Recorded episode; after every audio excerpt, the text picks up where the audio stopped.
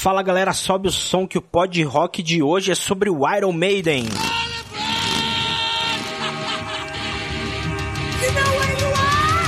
Pod rock.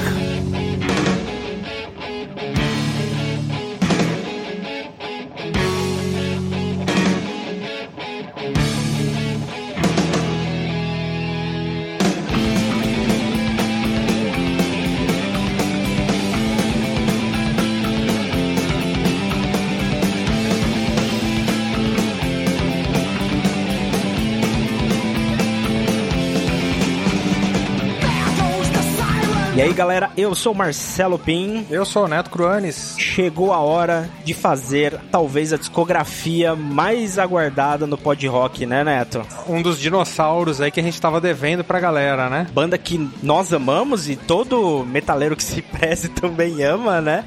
E que a galera pede e a gente vem segurando essa discografia aí há algum tempo pra gente fazer e agora chegou a hora, né? Chegou a hora, acho que a gente teve um bom motivo aqui para fazer essa discografia do Iron Maiden, né? Digo mais, digo dois bons... Eu do, ia falar dois. Dois bons motivos, até embaralhei a língua aqui, dois bons motivos pra gente fazer a discografia do Iron Maiden nesse momento. Primeiro bom motivo, óbvio, todo mundo sabe, o Iron Maiden lançou o Senjutsu, entrou na hype, a gente já teve um episódio especial falando só sobre o Senjutsu, demos todas as nossas opiniões sobre ele e as atenções se voltam pro Iron Maiden novamente, né, Pim? Ah, sem dúvida fez toda um, uma movimentação na cena, é um puta de um disco, né? Então, com certeza isso, isso é legal aí, deu uma movimentada entre os fãs, né? Sensacional. E outro ótimo motivo, cara, é que é até uma dica pra galera que tá interessada na discografia do Iron Maiden, a editora Belas Letras acabou de lançar um livro muito bacana, Iron Maiden álbum por álbum. E é tipo, cara, é mais que um livro, é tipo um guia, assim, um saca? guia de, da discografia do Maiden. É, né? o livro tá saindo agora, saindo nesse momento. A gente teve o privilégio de, de receber antes do lançamento o livro pra gente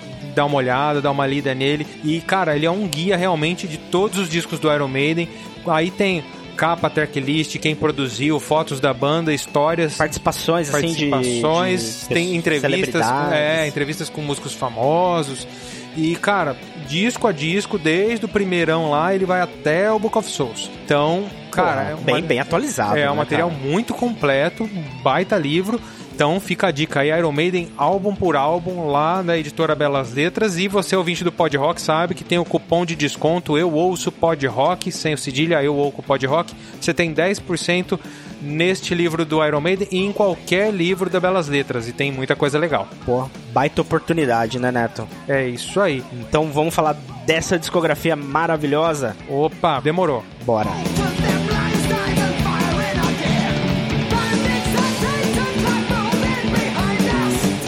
1980, o primeiro disco do Iron Maiden, auto-intitulado Iron Maiden.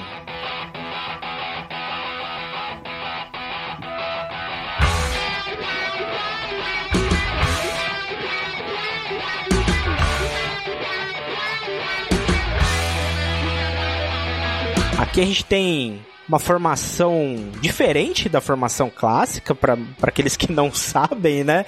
Aqui a gente tem o Paul Dayano como vocalista, né? E a gente não conta com o Adrian Smith, né, Neto?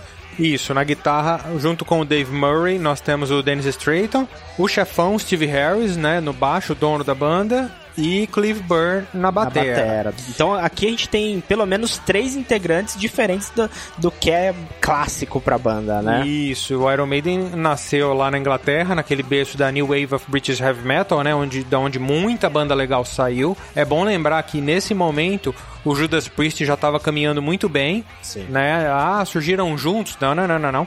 O Iron Maiden surgiu aqui com o primeiro disco, o Judas Priest já estava soltando British Steel, Exatamente. que é talvez o maior clássico da carreira deles. Iron Maiden não, não não foi a, a, banda que inaugurou o estilo, já tinha toda uma cena, Isso, né? Isso, já tinha ah. uma cena, mas o Iron Maiden depois veio se tornar a maior das é, bandas, né? Esse é o grande lance. É. A, a, exposição que a banda teve foi maior do que as demais ali, né, Exa da New Wave, né? Exatamente, acabaram deixando todo mundo para trás. E uma coisa que chamou muita atenção já de cara que já no primeiro disco do Iron Maiden é a capa, né? Que já trouxe o mascote cara. da banda, né? O Ed desenhado com maestria aí pelo Derek Riggs, né? Que ele, ele, fez todas as capas até No Prayer for the Dying, depois alguma, alguns outros trabalhos. E, enfim, já trouxe aquele morto-vivo meio descabelado, uma coisa meio suja ali, Prelúdio né? Uma... do Ed, né? É o Ed, é mas, o Ed. mas a, a, a, forma como a gente conhece o Ed hoje em dia é um pouco diferente, né? É, ele foi, foi evoluindo, né? É, né? De alguma forma ele foi evoluindo. E trouxe esse, esse morto-vivo aí, esse talvez o maior mascote da história do, do metal de todos ah, os tempos. Eu né? acho. No, como ícone da banda, assim, tão relevante, eu acho que o Ed é, é acima do, de todas, né? É. E aqui também uma sonoridade um pouco diferente do que a gente tá acostumado hoje com, com a banda, né? É, muitos dizem que tem uma pegada um pouco mais punk, né? Alguns se ofendem também, até porque o próprio Steve Harris não gosta, né? Ele sempre foi um cara muito contra essa, esse rótulo do, do, do, punk, né? Ele tem vários depoimentos falando sobre isso. Então o próprio Steve Harris não, não, não acredita isso. Mas o, quando a gente fala que tem uma pegada um pouco mais punk, é, ali são guitarras mais rápidas, a própria atitude e jeito de cantar do Paul Dayano, que era um cara mais para essa cena, assim, né?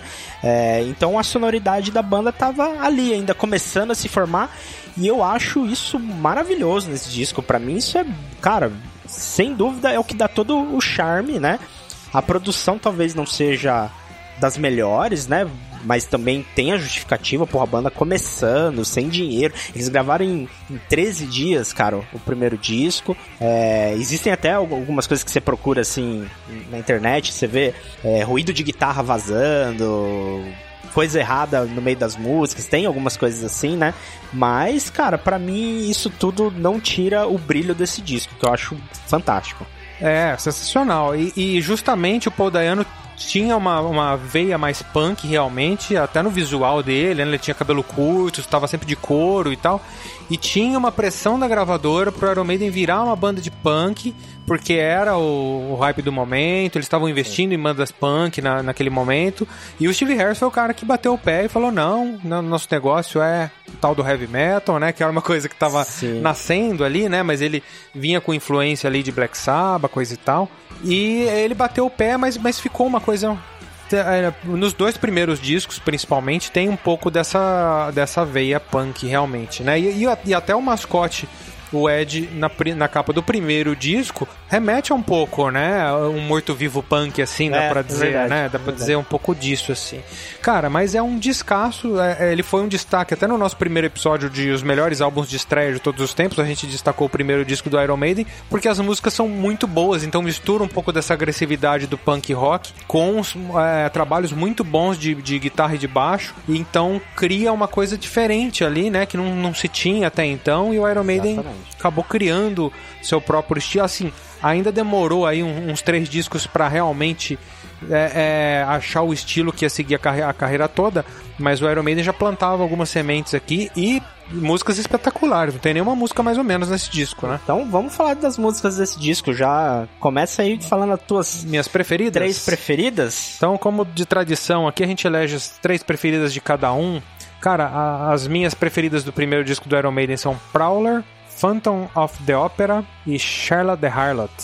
Quase platinamos. Eu vou de Phantom of the Opera, eu vou de Prowler e eu vou de Iron Maiden.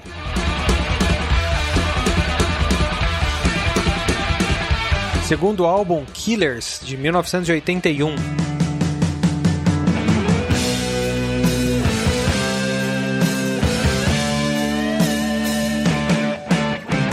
Cara, Muita gente ama esse álbum aqui, né? Ele é um classicaço também. A capa acho que é uma das mais legais, não, não tem jeito, né? O, Muito massa, né, O Ed segurando o machadinho ali, umas mãos caídas ali, né?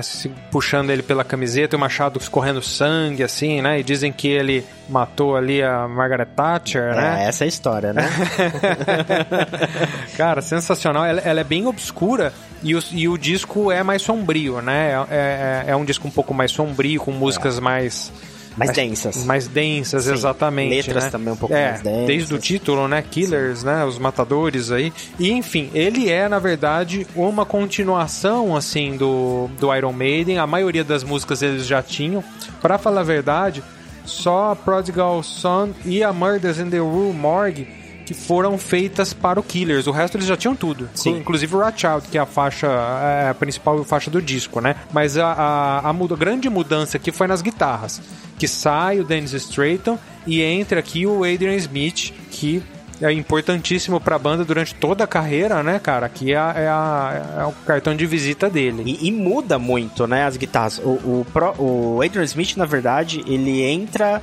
É, antes de gravar, né, esse disco, acho que na turnê do, do, do, primeiro disco ele já, ele já entra, né, pra, pra fazer alguns shows. Uh, e a mudança das guitarras aqui nesse disco, para mim, ela é evidente. A qualidade do Adrian Smith ajuda a subir um pouquinho o, o nível do disco, cara. E aí uma coisa pessoal minha com esse disco é eu descobri o Iron Maiden com ele. Não na época do lançamento, óbvio, nem, nem era nascido nesse ano, mas é, eu ali, moleque, descobrindo rock, ainda não conhecia o heavy metal a fundo, né? É, fui na casa de um tio meu falou: Ah, você tá gostando de rock? Então vem aqui. E ele tinha o Killers em vinil.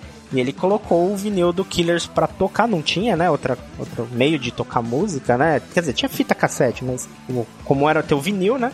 Colocou o vinil do Killers, cara. E ele já colocou Right Out de cara, assim, pra, pra ouvir. Ouve isso aqui, isso aqui você vai ver o que, que é rock pesado, né?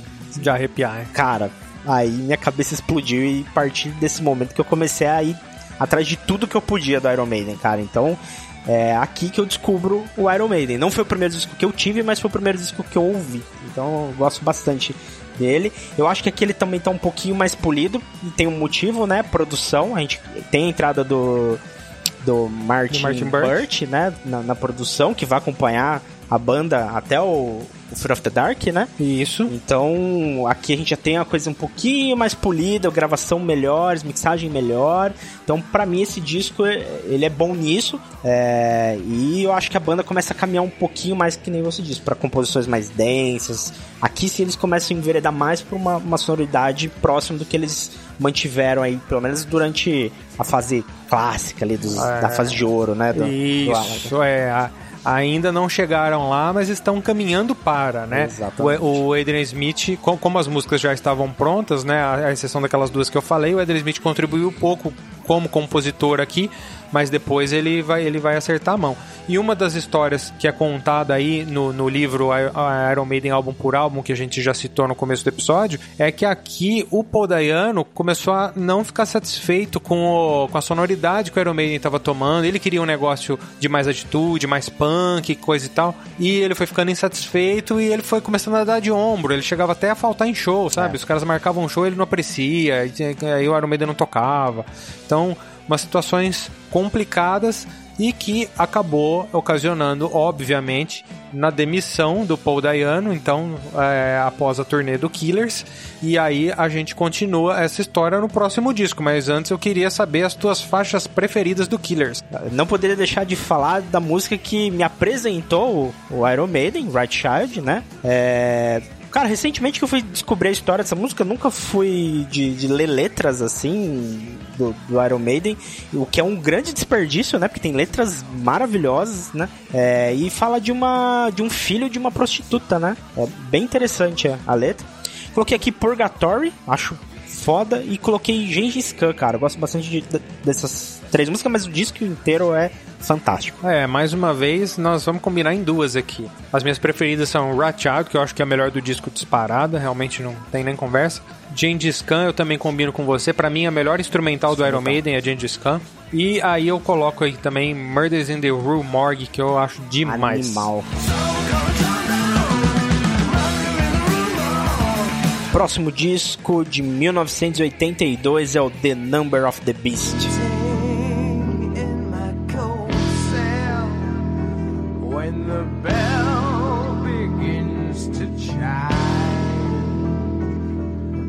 Bom, aqui a gente sabe que saiu Paul Dayano, né? Não tava dando liga mais com a banda.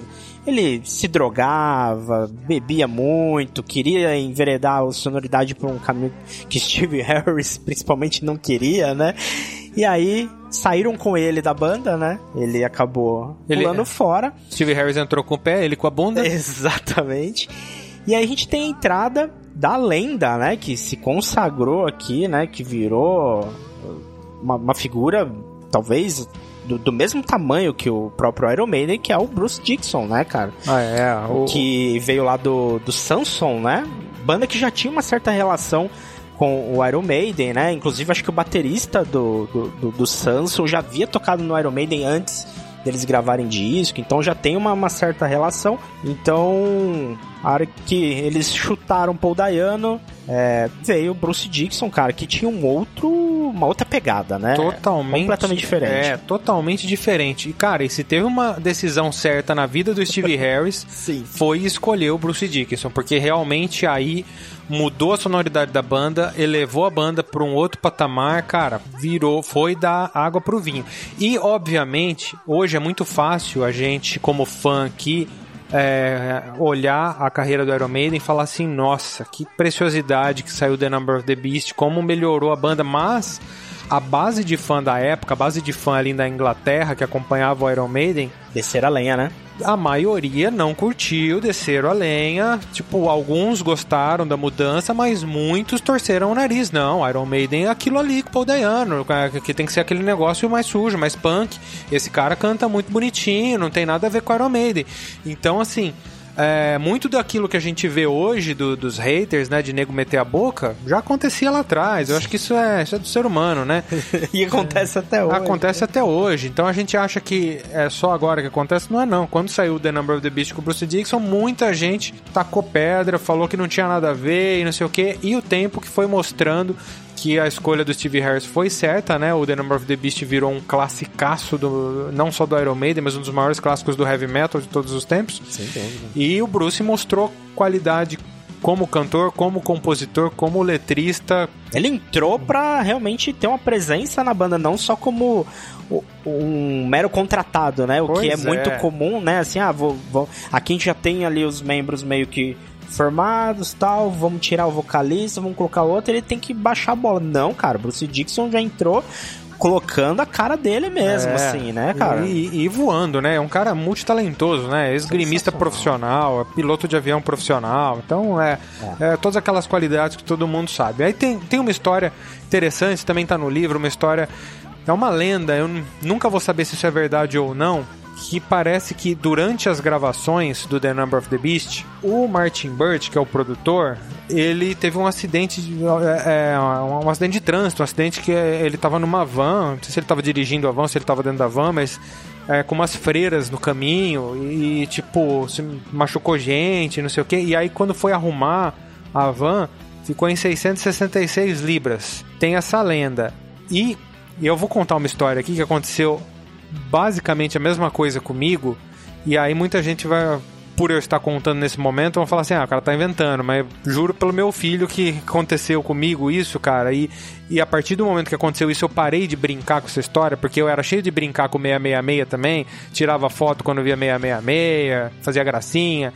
E aí, uma vez, é, é, eu, eu dirigindo o carro, meu carro tava com. Isso faz, faz muitos anos já, faz mais de 10 anos. Mas eu dirigindo o carro, meu carro tava lá com 66 mil quilômetros e uns quebrados. e eu fiquei lá esperando dar 60 66.666 pra eu tirar foto, pra eu mostrar pros outros, pra Sei. fazer gracinha. E ok, chegou o dia que deu 66.666, eu encostei o carro pra fazer a foto. Fiz a foto lá do. Não ligou mais. Não, ligou. Mas eu fiz a foto, postei na rede social, fiz graça. Ah, é, é, acho que era Orkut na época, nem lembro o que, que tinha na época. Mas enfim, eu tinha, eu tinha, um, tinha um, carro, um carrinho bacana, não era novo, tanto que tinha 60 mil quilômetros, mas fiz essa graça aí. Eis que, eu- isso eu i- tava indo pro trabalho. Na volta do trabalho, eu senti que o pedal da embreagem começou a tremer. pedal tremendo da embreagem, e eu, caramba, né? E esse pedal tremendo, esse pedal tremendo, não vai ter jeito, né? Vou ter que levar na oficina. Levei na oficina, cara, não, deixa aqui, papapá, passa amanhã. Resumindo, fui lá depois, cara falou, ó, peça é 606 reais aqui, não sei o que, eu vou te cobrar esses 60 conto de mão de obra, dá 666. Eu fiquei olhando, eu fiquei branco, olhando pra cara do cara assim, falei, puta que eu pariu, não é possível. Aí, aí ele falou, não, eu faço por 750 pra você, ele já, ele já, tipo, achou que você achou ele achou que eu caro, achei né? caro, né, mas cara, eu, eu mudei de número. cor, assim, cara. Aí eu falei, não brinco mais com esse negócio. Neto, vou- então já que você pegou essa linha, vamos esticar um pouco esse assunto. Eu sou marcado com isso desde quando eu sou registrado na Polícia Civil, porque o meu RG tem 666. E Rapaz. todos os lugares que eu vou e eu falo, não tem uma pessoa que não olha na minha cara e, e não, não sente, sabe? Então, principalmente eu acho que quando a pessoa é mais religiosa, alguma coisa assim, você fala, eu falo, não vou falar meu RG aqui, né? Eu falo o número, a pessoa fica no meio do, do meu RG. A hora que ele, ela fala, ela olha assim, para. Faz Aí, aquele nome é. do pai básico. Cara, então isso virou uma coisa que me acompanha minha vida, né? Porque toda vez que eu falo o RG, sempre vai ter uma pessoa que vai reparar no, no 666. E, cara, os grandes culpados aqui, né? Que ajudaram a divulgar isso, Iron Maiden, né, cara? É, pois é. Mas enfim, depois que eu tomei esse prejuízo aí, eu falei, nunca mais eu faço gracinha com Não- 666. Não faça, não faça. E é, de, deixo essa história pra trás de boaça. Bom, não falamos da capa, Pim. É, Linda, né, cara? capa lindíssima, é uma das que eu acho mais bonitas e traz o, o Ed fazendo o, o, o- tipo Ventríloco, é, né? fazendo- Ventríloco, né? Aqueles É. bonequinhos de cordinha. É, tipo, ventríloco. o diabo é marionete do. Marionete. É, é uma marionete do Ed, né? E o ser humano, lá pequenininho, é uma marionete do diabo, né? Então Exatamente. dá uma relação de grandeza aí. E ele com, a, com fogo na outra mão, né? Fogo no chão, cara. Cara, é sensacional as capas É do muito, Maiden, né, muito legal, cara. E é legal esse fato deles provocarem, né, com as capas. E, e, cara, o que eu conheço de gente que passou a gostar de Iron Maiden porque comprou um disco pela capa é Total, é total. muito comum, viu, cara? Principalmente na, nessa época, né? Lá atrás, que a gente não tinha condição de ouvir um disco pra ver se gostava ou não, pra depois Comprava comprar, né? capa. Pa- É, se a gente queria comprar um disco, a gente escolhia a capa e levava pra casa, depois ia saber se é bom ou não, né? E, cara, o Iron Maiden sempre nadou de braçada nisso aí, né, cara? Nenhuma banda se compara ao Iron Maiden quando o assunto é capa de disco. Bora pras preferidas? Bora! Agora você começa. Então vamos lá, faixa título The Number of the Beast, adoro essa música. Hello Be Thy Name, que é uma das melhores músicas do Iron Maiden pra mim. E coloco Children of the Damned. Vou parecido. Eu vou de Hello Be Thy Name, vou de Children of the Dam e coloquei Run to the Reels. Apesar de batida, eu acho muito massa. O começo dessa música é fantástico.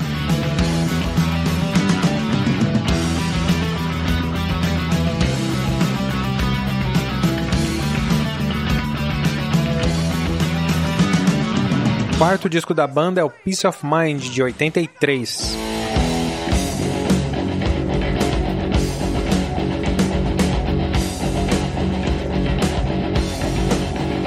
As the sun breaks above the ground, and all Esse disco aqui é marcado pela entrada então do baterista Nick McBrain.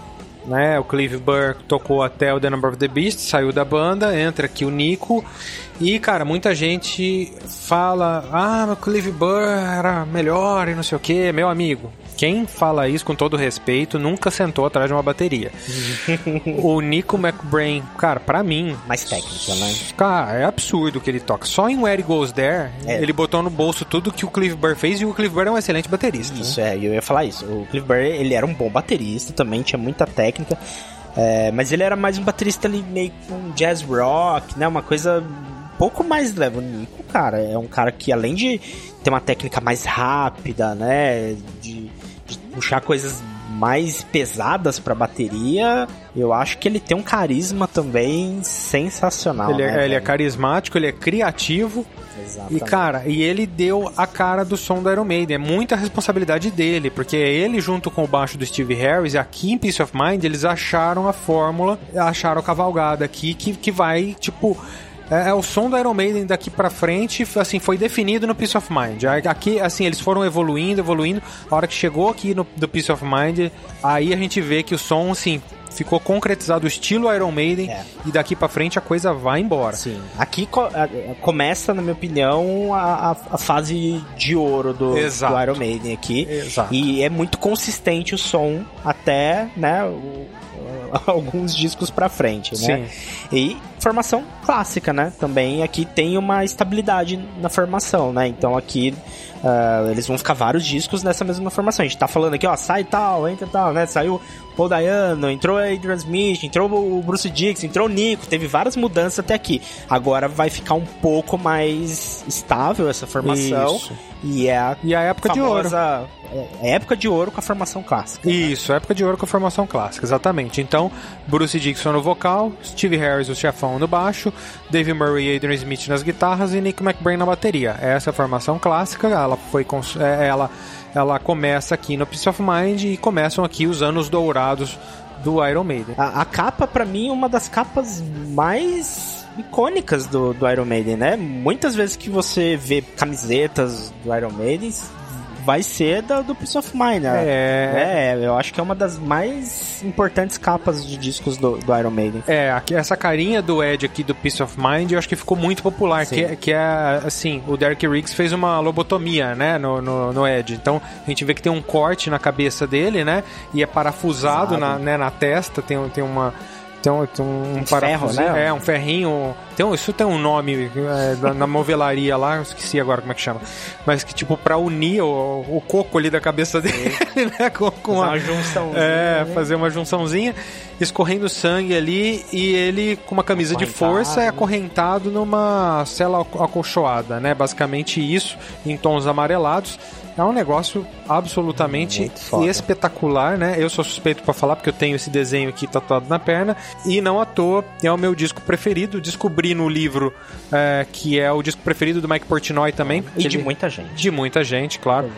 É, e, cara, pra mim esse disco é perfeito. Eu me divido entre ele e o Seventh Son, que a gente vai falar depois, mas ah, conforme o dia, esse aqui é o meu preferido.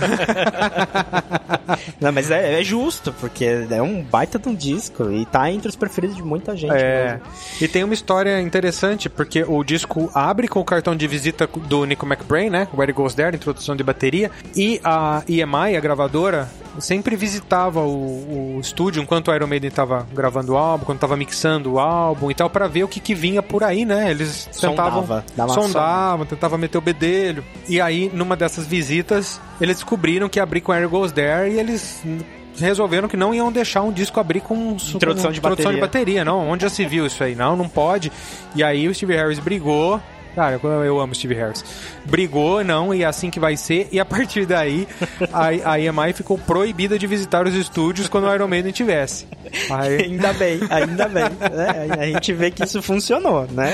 ainda bem, o Martin Burt ali junto com o Steve Harris, eles sabiam o que estavam fazendo. E não à toa criaram aí os maiores clássicos do metal mundial, né? Então, manda tuas preferidas aí, Pim. Vamos lá, você já falou uma delas, Where It Goes There, né? Puta da introdução de bateria, música fantástica. Música que inclusive a gente usa de intro pros nossos Blind Ears. É verdade. Olha aí, ó. Easter egg. Flight of Icarus, cara, é manjada, mas eu acho sensacional. E vou colocar Die With Your Boots On. Nossa, é só É, musicaço. não, esse cara. disco você pode chutar qualquer três aí que vai ser ótimo, né, cara? Eu vou. Eu não vou no. Tem um hino aqui, The Trooper, né? Talvez o ouvinte vai falar assim: ah, não vai pôr The Trooper? Eu, Ah, gente. É que assim, é, tem tanta música boa que eu vou. é, a gente acaba olhando um pouquinho mais pra outras, né? Eu vou, eu vou com você em Where Goes There. Aí eu vou em Revelations, que é muito boa. Animal, animal. E eu vou botar um lado B aqui, Pim.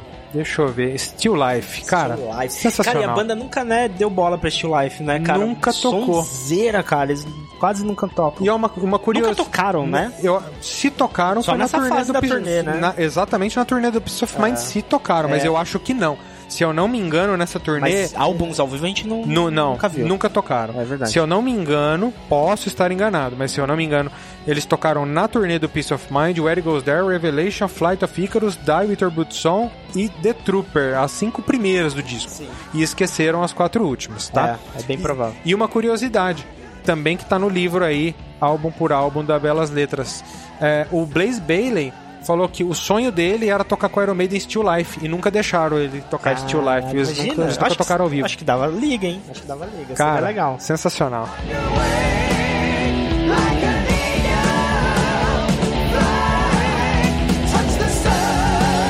Em 1984, Power Slave.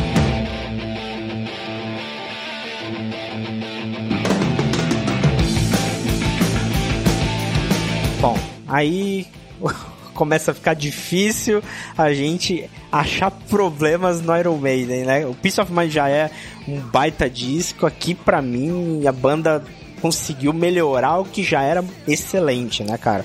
É, É, é um aqui- dos meus discos preferidos aqui do, do, do Iron Maiden, talvez o segundo no meu top 5. Acho o Power Slave um, um disco primoroso, cara, recheadíssimo de clássicos. E aqui eu acho que ah, tem clássicos, mas que os fãs não enjoaram, que são músicas que, que até hoje funcionam muito bem, né, no- nos shows, né?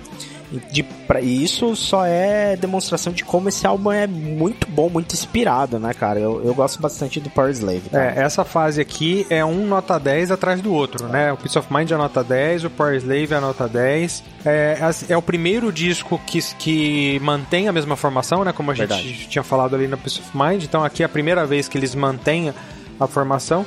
E aí o sucesso foi absoluto, né, cara? Aí nessa turnê eles vieram pela primeira vez ao Brasil no Rock in Rio em 85. Eles fizeram uma turnê muito grande, muito desgastante, quase acabou com a banda a turnê, tão exaustos que os caras ficaram, né? A World Slavery Tour, foi 84, 85, o que rendeu o disco ao vivo, né? O Live After Death. Aqui na discografia comentada a gente aproveita para lembrar que a gente só fala dos discos de estúdio, então nós não vamos entrar nos ao vivo, a gente pode só citar. Então, assim, foi um disco explorado ao máximo e, cara, cheio de qualidades. Uma das capas mais bonitas da história também, que traz o, o tema egípcio, né? Das pirâmides e tal. Tem alguns easter eggs, né, na capa também, né? Dizem que dá pra você ver até um Mickey aí no... no- É, no- sempre tem. Tem alguma coisinha, né? É, principalmente na época do vinil, né? Que É, é, a- maior, É né? maior, é. E aí o Dark Higgs colocava, ele fazia as pinturas grandes, né? Colocava detalhes pequenininhos, né? Pra pessoa no vinil ver. No CD fica mais difícil. É. Mas sempre com muitos detalhes e tal. Então é, é uma coisa é linda, assim. E É a de, de é- encher os olhos, E a né, cura é cara? sensacional, né? O pau, É. é foda. É maravilhoso. E, cara, musicalmente não tem, não tem o que falar, né? É, é, im- é impecável aqui. Continua. Os caras continuam inspiradíssimos aqui. Vamos pras três preferidas? Bora, já, já vou mandar as minhas aqui então. Cara, vou de hits aqui. hein? O, o, o, o Power Slave é um disco que eu gosto mais de, de hits, não gosto tanto dos lados dos lado B. Sim. Igual o Peace of Mind, por exemplo, que eu gosto muito dos lados B, por isso que eu acho ele o melhor disco do Iron Maiden. Sim. Aqui eu gosto mais dos hits. É então, os hits são realmente São muito hits, foda, né? né? então aqui eu vou de Aces High, vou de Two Minutes to Midnight e Rhyme of Ascent Mariner, né? Tá, é, vamos, É, a gente vamos de ainda- hit na A cabeça. gente ainda vai um pouco diferente. Eu, eu vou de Aces High, que é, é foda. Vou de Power Slave, acho a música Muito Power Slave boa. muito foda.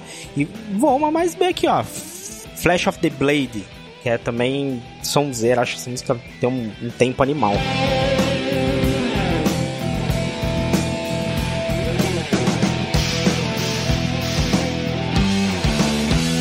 Próximo disco de 1986, Somewhere in Time.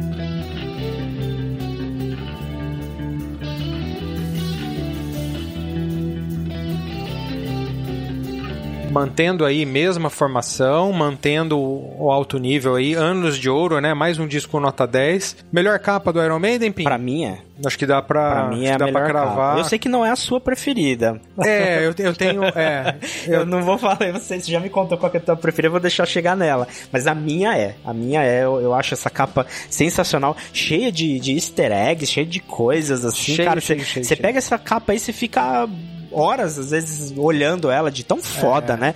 E é uma capa que é inspirada na- naquela coisa que veio do Blade Runner, né? que É, saiu naquela época, né? Do isso. filme, cara. Muito foda. E, e eles fizeram, não é um disco conceitual, mas eles tratam muito do, do tema sobre tempo, né? E, e aí traz aí o Ed futurista, e aí quando você vai olhando, você vê uma pirâmide lá no fundo remetendo ao Power Slave, né? Tem um Tem escrito 23 e 58, É, Two né? Minutes to Midnight, né? Midnight. Aces High Bar. Tem Batman. Então, é, Puta, tem, tem, um monte de é, coisa. é- é tem referências fantástico. deles mesmo, né? De outras, outras capas, né? Acho É. que tem The Killers, né? Sim, Tem sim, Bastante coisa. É, é muito fantástico. Capa é, é o, fantástica. é um disco. Não, não tem grandes hits nesse disco, talvez o, o hit aqui é Wasted Years. Sim. Mas é um disco impecável do começo ao fim. Todas as músicas são absolutamente fantásticas. Eu acho um dos melhores discos do Iron Maiden, tá no meu top 5. E, cara, é o disco. Tecnicamente é o disco mais difícil do Iron Maiden de se tocar. É, ele é muito técnico. Ele é muito bastante muito progressivo. complicado.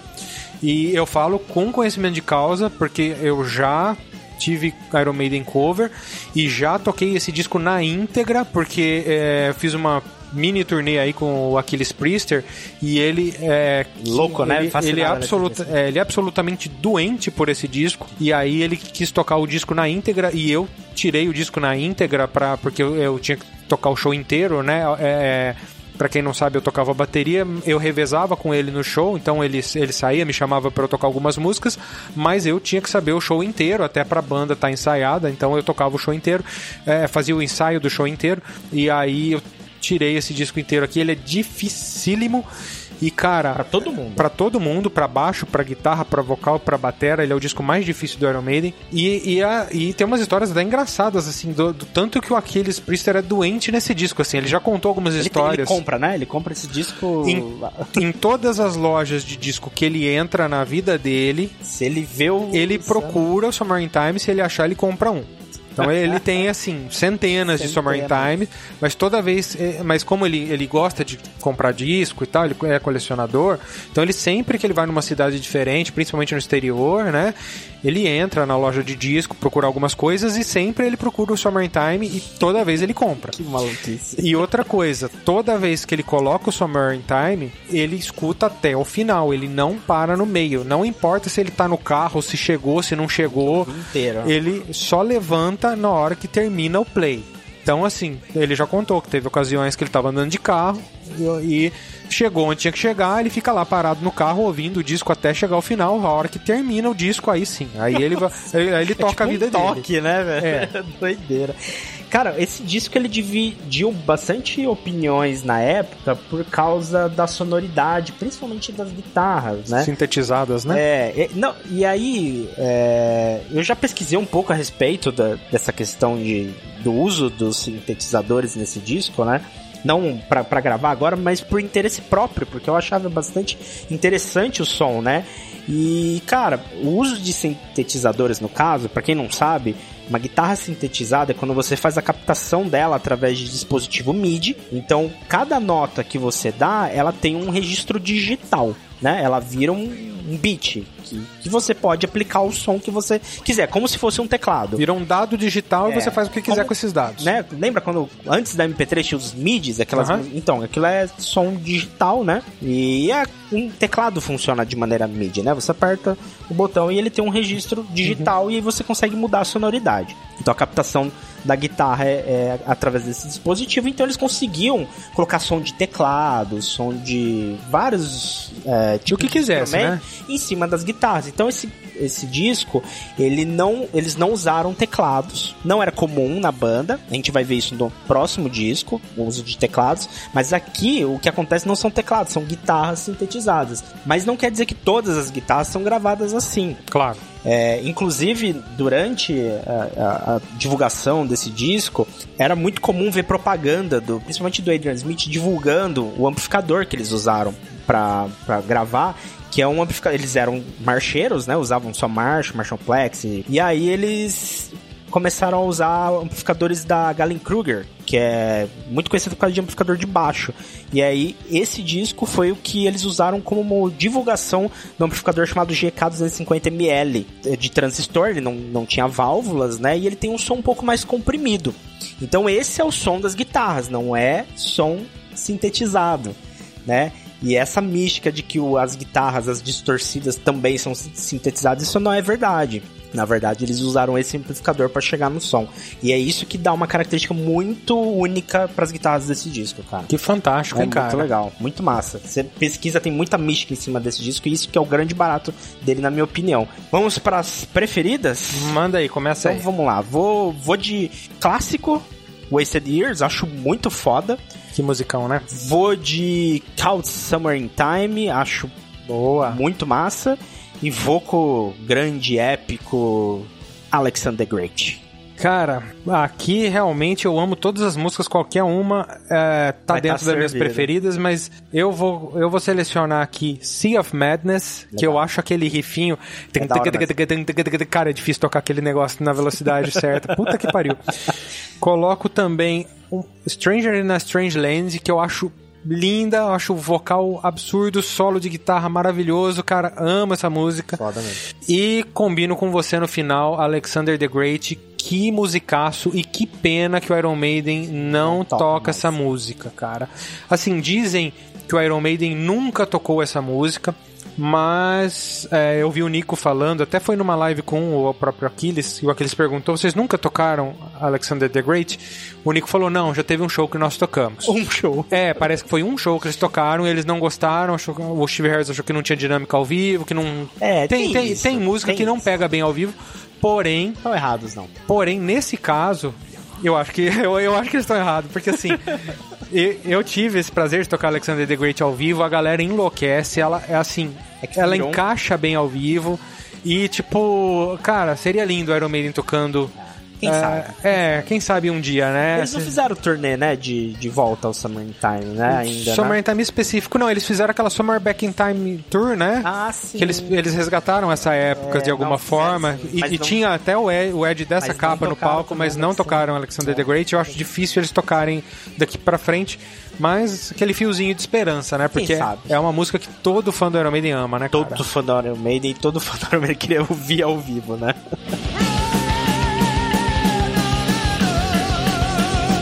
Próximo disco, Seventh Song of Seventh Song, de 1988. Play with madness.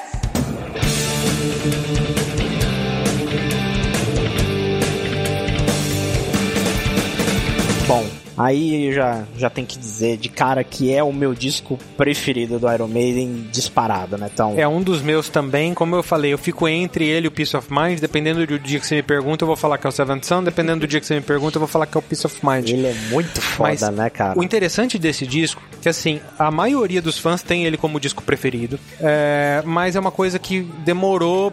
Ele, ele demorou pra chegar nesse patamar. É, na época ele não era tão bem visto porque ele era mais polidão, né? Ele, cara, ele é mais complexo, ele é o primeiro disco conceitual do Iron Maiden. Então, assim, quando saiu, a galera ainda tava muito na vibe de, de- do Power Slave e tal. Foi, assim, demorou pra ele ser digerido, pra galera entender ele e falar, não, esse disco realmente é foda. E, inclusive, eu lembro da, da época que ele foi lançado em 88. Em 88, a indústria musical tava voltada pra outros lados. Outra coisa. É, é, o que tava pegando era outro tipo de som. E o Iron Maiden tava, assim, no, no, no maior momento da carreira. Aqui, po- posso, a gente pode falar sem medo de errar que é o auge do Iron Maiden, porque eles estavam com, com a, a maior produção de palco e no auge da época de ouro, né? Que, que começou lá no Peace of Mind. E aqui é o auge dessa época de ouro, mantendo a mesma formação. Ah, e a galera tava, tava, ah, ah, não tava dando tanta bola pro Seventh Son e tava dando muita bola para coisas que estavam surgindo no momento. Estavam dando muita bola pro Halloween, tava dando muita bola pro Guns N' Roses com Appetite for Destruction, estavam dando muita bola para outros estilos. E eu lembro até numa entrevista do Bruce na época, ele falou assim: vocês querem é, atitude? Atitude não é ficar falando fuck em todas as músicas. Atitude é escrever um disco como Seventh Son of Seventh Son. Uma puta crítica, É. uma puta parada profunda, né? Cara. Um conceito que, tipo, é animal. É né? absurdo. É animal. A, é, a gente já falou desse disco lá no nosso especial de discos conceituais e a gente conta um pouquinho. Ele é um disco baseado num livro de Orson Scott Card chamado, obviamente, Seventh Son, né? O sétimo filho. E aí o Iron Maiden fez o sétimo filho do sétimo filho, né? Seventh Son of a Seventh Son, que é o sétimo disco do Iron Maiden, que conta é, com o nascimento daquele que seria o escolhido, né? E que ele teria poderes.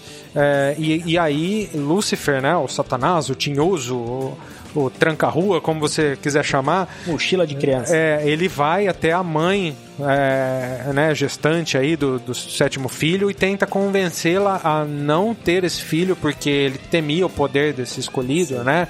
E aí que já que é Moonchild, né? Que ele fala, eu sou o Lúcifer e piriri pororó, né? Ele começa a dar carteirada, né? Exato. Eu sou o tranca-rua, não vem que não tem, aqui o negócio é... Não né, paga pra ver.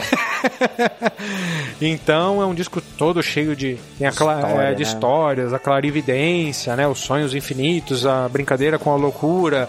Então, cara, e musicalmente é magistral, cara. E faltam adjetivos aqui pra gente ficar chorando no Pra, Son. pra mim, o grande barato desse disco é que a, a sonoridade do Iron Maiden tá muito foda junto com o conceito. E o lance do progressivo aqui é muito a favor do. É bem explorado. É bem explorado, ele não é só em exagero de mudança de tempo, que a gente vai ver um pouquinho aí pra frente. Sim. Aqui não, aqui, cara, realmente pra mim faz muito sentido as mudanças que eles fazem. Então, a banda tá sim mais progressiva, mas eu achei isso fantástico. E tem elementos que desagradaram um pouco as pessoas, o fato de ter um pouco mais de produção, mais de teclado, mais arranjos, né?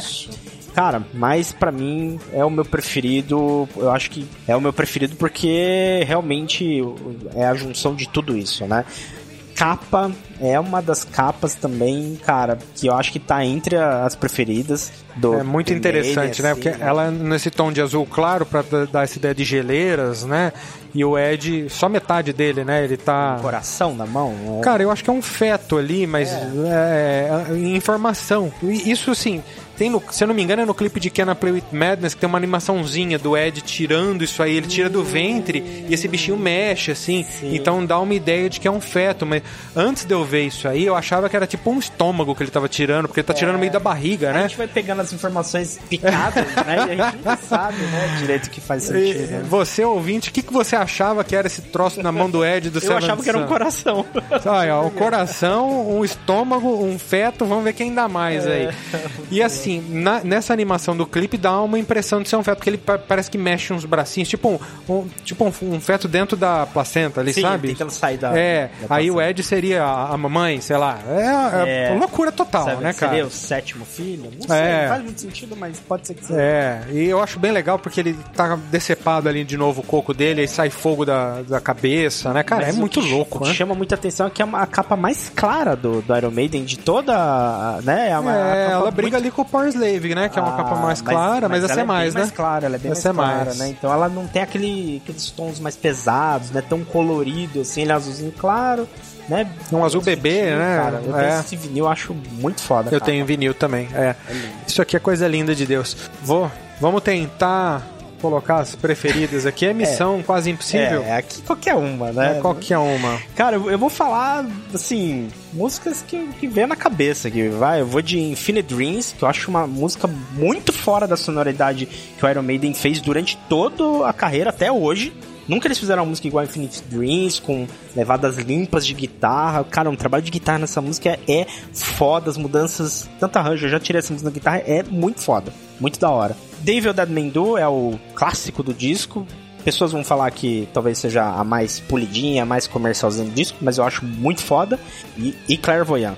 Cara, você foi nas cabeças mesmo, hein? É. Ó, eu vou, eu concordo com você, Infinite Dreams, pra mim é a melhor de música do disco e, e também uma das melhores do Iron Maiden. E uma das que eu mais gostava de tocar, principalmente na chega naquele meio lá, taradadá, pam É que, que é o Nico na, cara, o Nico McBrain, eu te amo, A gente cara. precisa parar um dia pra tocar essa música, né, então? Cara, vamos, porque, nossa foda. senhora, é é uma delícia tocar isso, cara. Infinite Dreams, eu vou colocar Moonchild, que eu sempre gostei muito dessa legal, música é que abre o disco. E aí eu vou com você também em The Clairvoyant. Oitavo disco do Iron Maiden é o No Prayer for the Dying, de 1990.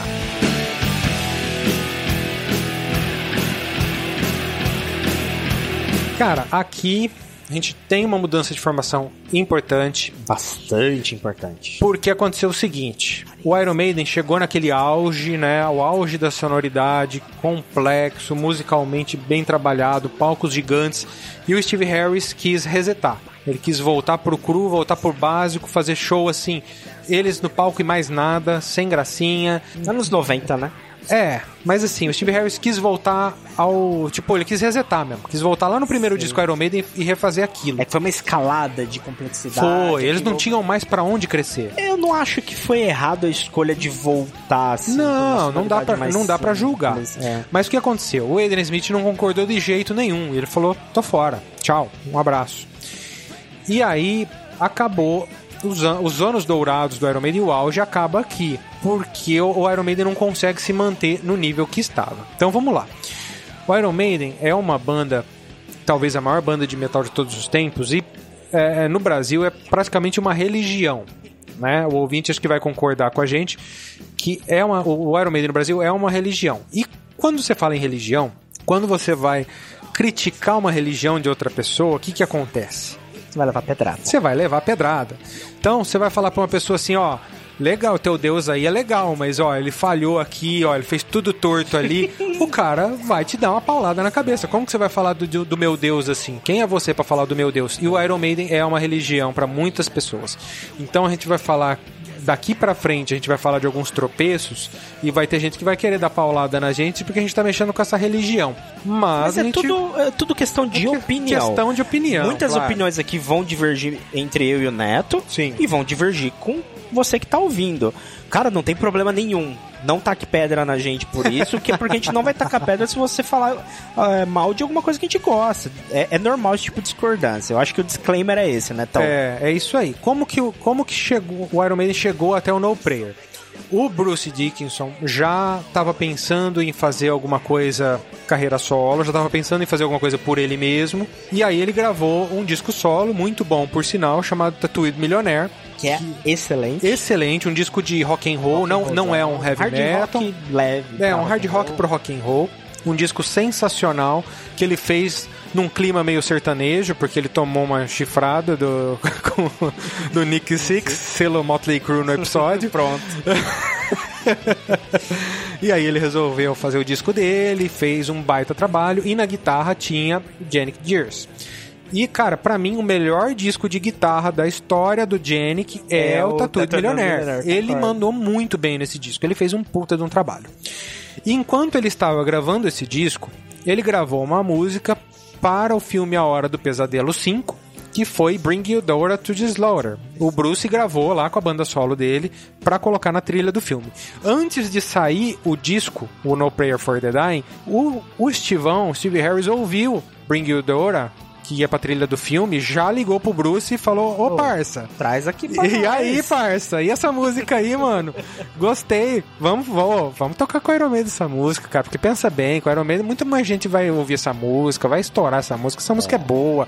Ele chavecou o Bruce, tirou a música do Tattooed Millionaire, botou a música pro Iron Maiden, levou a música pro No Prayer. E fez isso, de, assim, fez muito bem feito isso. A, a- a gravação do Bruce e do Iron Maiden elas são muito parecidas, o que muda realmente é o produtor, né? A visão do produtor muda um pouquinho, mas é basicamente a mesma música. E aí, como deu muita liga ali, o, o Bruce com o Janik, o Janik acabou pegando a carona E e, substituiu o Adrian Smith, entrou no Iron Maiden, e aí eles vieram nessa volta às raízes com o No Pray for the Dying, mas na minha opinião e na opinião de muitos fãs, é um disco bem mais ou menos, né? É, até aqui, pra mim, é o disco mais fraco. Concordo, até aqui até o aqui é o disco disco mais, mais, fraco. fraquinho. Não tô falando que ele não tem músicas boas, tem algumas sim, a gente vai falar delas já já, mas é, deu uma decepcionada pela escalada que a gente tava vendo do, do, É. do Iron Maiden, da fase, né? Mas é normal isso em qualquer banda. Você Não a tem como se manter no auge, É, né? sempre Ninguém. acontece, enfim. E também é questão de gosto, eu conheço um monte de gente que adora esse disco. E não tem problema. Não, assim, eu até gosto dele também. Eu- eu, assim, pra mim não tem nenhum disco do Iron Maiden ruim. Nossa, que disco ruim, Mas você não vai tem. escolher ele Mas não pra- é um top 5, não é nem um top 10, assim. É, então. e, para que, e o problema é onde ele tá encaixado, né, cara? Porque você vem aí de um Somewhere in Time, um Seventh Sun, e aí você chega no No Prayer for the Dying, você dá uma brochada, né? Não tem jeito. Então, se você estiver saindo com a cremosa e estiver ouvindo a- na ordem cronológica, cuidado com a, com a ordem que você vai ouvir. Porque se você ouvir esse depois do Seventh Sun, dá uma brochada. Dá, dá, sem dúvida. então vamos Cara, pra, Capa. pra capa do disco. Essa capa tem duas versões, não sei por que motivo, pesquisei tem isso. a, que ele tá carregando ali, né? Que ele tá puxando, né? É, tem o- uma com e outra sem, É, né? Isso. A capa original, o Ed tá saindo do túmulo e, tipo, indo no pescoço ali do que seria o coveiro, né? Sei lá. É o coveiro?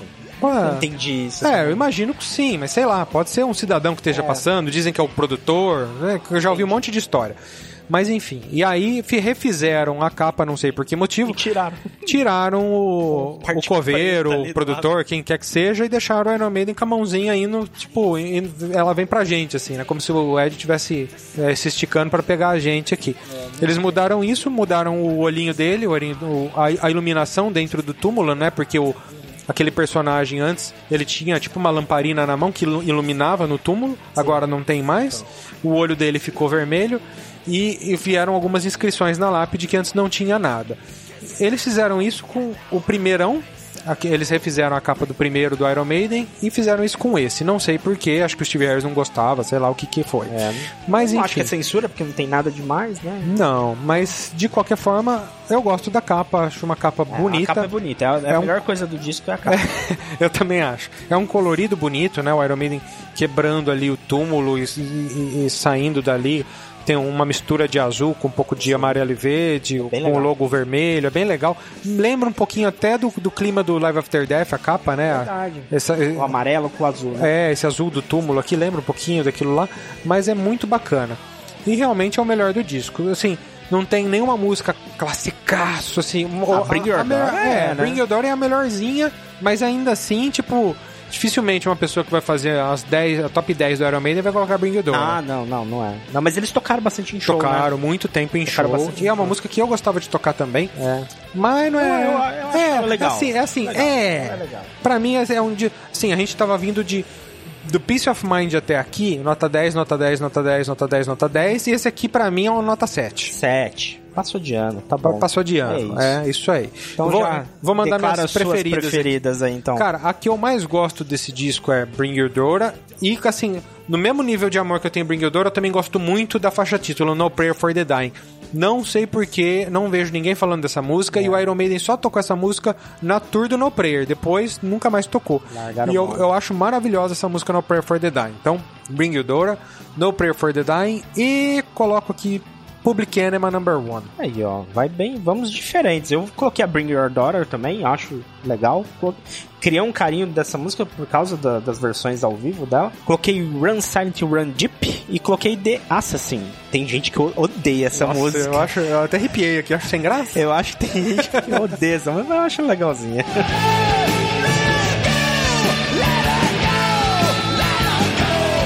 Próximo disco é o Fear of the Dark de 1992.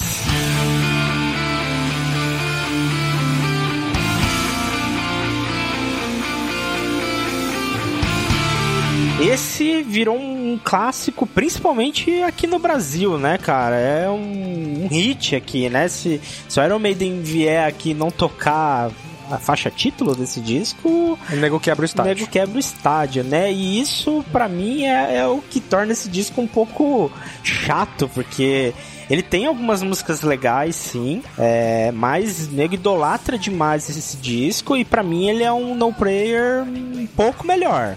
Cara, falou tudo que eu penso. É, assim, bem eu- que você concorda. eu não- é eu um não. polêmico. Eu não acharia palavras melhores pra descrever. Ele é um disco extremamente superestimado, a galera joga ele lá em cima.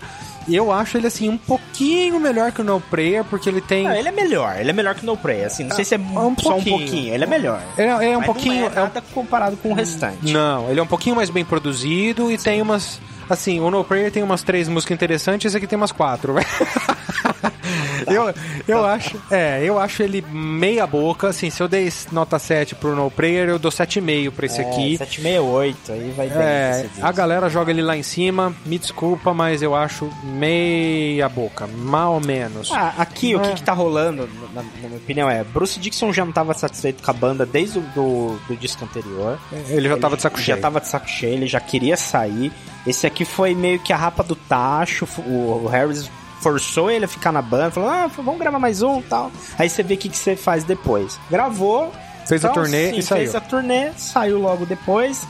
E cara, o disco, pra mim, eles não estavam num clima legal, não tava tão inspirado, não- estavam tão inspirados assim, né? Cara, pra mim, esses dois, o No Prayer e o Fear of the Dark, são os, em termos de vocal, são os, pior, os piores discos da carreira do Bruce Dickinson. Ele não tá. Ele não tava cantando nada, desculpa a palavra, mas assim, desde antes ele cantava muito mais, desde lá do Samson, e depois, até hoje, ele canta muito mais do que isso aqui. É. Cara, se a gente ouvir essas músicas aqui, e inclusive não sou só eu que digo, não, eu lembro que na época que, do, do disco, eu lembro uma entrevista do Mike Kiske falando assim, cara, eu ouvi o Fear of the Dark e o Bruce Dickinson desaprendeu a cantar. O Mike Kiske falando isso. Então, realmente, ele não, ou ele não tava afim, ou ele tava com algum problema de saúde. Sim, sim. Mas não tava rendendo nada. E bem mal, assim, o que eu mais gosto no disco, igual o No the Dying, é a capa. É, nem a- eu acho que eu prefiro a do Nobel, não gosto muito dessa capa não. Eu- Eu acho que ela é mais simbólica, porque realmente, cara, todo mundo conhece essa capa, né? Mas eu não acho ela Cara, tão grande coisa assim, não. Eu acho Eu- meio, meio fraquinha, é, assim- pouco, pouco. Você vê pouco do, do que tá acontecendo, né? Muito escura. Eu acho que o Iron Maiden fez capas muito melhores Ah, antes sim. e vai fazer capas melhores daqui pra frente Sim, também. sim. Não, não discordo de Tirando você. uma. Mas, é, eu não discordo de você. Mas eu acho que ela passa bem essa coisa de. Assim, quando a gente ah, pensa no nome, né? Fear of the Dark, Medo do Escuro, e esse Ed tá saindo da árvore com aquela lua lá atrás, eu acho isso legal. E interessante é que foi a primeira capa que não foi feita pelo Derek Higgs. Aqui mudou o artista, o cara que fez essa capa chama Melvin Grant, e a hora que o Steve Harris viu esse desenho, ele falou: é isso, e ele nem procurou o Derek Higgs, ele já mandou bala nisso aqui. E eu acho interessante. Não é a melhor capa do Iron Maiden, mas eu, mas eu acho interessante. Eu, eu, assim, eu gosto da capa, gosto mais da capa do que das músicas. É. Não, eu, eu, eu gosto de algumas músicas e a capa nem tanto. É, é o último disco produzido pelo Martin Burt, né? Ele. É, aqui ele já tava meio que. Ele já não tava queria muito mais afim. É. já, né, Tanto que esse disco aqui, ele é produzido pelo Martin Burt, é o último, mas o- já, já tem aqui uma coprodução do Steve Harris, porque o Martin Burt tava, mas não tava, sabe? Sim. Então. É, Tava tirando o pé já. Já tava tirando o pé e daqui pra frente ele se aposentou. Não é que ah, o Iron Maiden não quis mais trabalhar Não, com ele. Ele que não queria mais. É, ele, ele foi vender coco na praia, se aposentou. e infelizmente, porque assim, o Iron Maiden deve muito a ele, a fase de ouro do Iron Maiden se deve muito ao trabalho do Martin Burt. É, o que vem de legal nesse nessa época, não nesse disco, né, é que a banda tava muito produtiva, né? Além do, do Fear of the Dark, e aí no próximo ano, ele é de 92, 93, saem três discos ao vivo, cara. Sai o Real Dead One, sai o Real Live One e o Live at Downton, cara. Então, assim, é Isso. três discos em- ao vivo em 93. Então, assim, Mais, mais um vídeo que é o Raising Hell, né? Vamos, vamos, verdade. vamos botar. Na- Sim, botando na ordem. Eles, eles resolveram lançar dois discos ao vivo, que ficou um. o A Real e o... É, o Ariel, na verdade, o Ariel Live e o Ariel Dead. Eles, eles lançaram com datas distintas, não saíram ao mesmo tempo. Então, primeiro saiu o Ariel Live 1 com músicas do Summer in Time, do Seventh Son e do, do No Prayer for the Dying e do Fear of the Dark ao vivo. E depois eles soltaram o Ariel Dead 1 com do Iron Maiden até o Power Slave. Né? Depois disso, eles soltaram um duplo ao vivo do show de Donington. Que animal, né? O Live at Donington 92, animal. E aí, no final da turnê, eles gravaram o Raising Hell, que é aquele vídeo que é o último show do Bruce Dixon, que tem o mágico lá, o Simon Drake, que faz ilusionismo, e no final ele, ele, o Ed corta a cabeça do Bruce Dixon, né? Simbolizando que ele matou o Bruce Dixon, e a partir daí eles buscam outro vocalista. Sensacional. E eles te- televisionaram isso, lançaram em vídeo isso, em, em VHS e na época em Laserdisc. Então eles então teve essa avalanche aí de, Bastante de registros, coisa né, ao vivo do Iron Maiden. Porque, né, na verdade, eu acho que eles sabiam. Tava explorando, né, o Tavam que tinha. tentando tirar o, o extrato ali do que, eles poderiam fazer, porque Bruce saindo, o que, que iria virar o Iron Maiden, né? A gente vai ficar sabendo já já. Então vamos para as nossas favoritas? Bora! Posso falar? Vai lá. Tem que forçar um pouquinho pra arrancar três músicas aqui que eu não gosto muito desse disco, mas vamos lá. Be Quick or Be Dead eu gosto, acho boa. Vou colocar Afraid to Shoot Strangers, acho uma música muito boa. E aí eu coloco um lado B aqui, acho que é o lado B ah, que a galera mais gosta aqui do Iron Maiden, que é Judas Be My Guide. Batemos duas, né? Eu vou de Be Quick or Be Dead, eu vou de Judas Be My Guide e coloquei From Here to Eternity. Boa.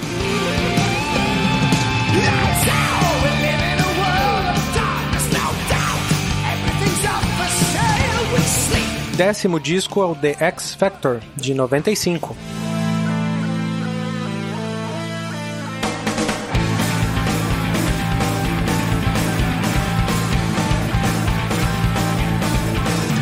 The freeway is jammed and it's backed up for miles. Aqui então a traumática saída do Bruce Dixon e a entrada do Blaze Bailey. Então a gente tem a formação aí Blaze Bailey no vocal, Janik Jersey e Dave Murray nas guitarras, o chefe Steve Harris no baixo e Nick McBrain na bateria.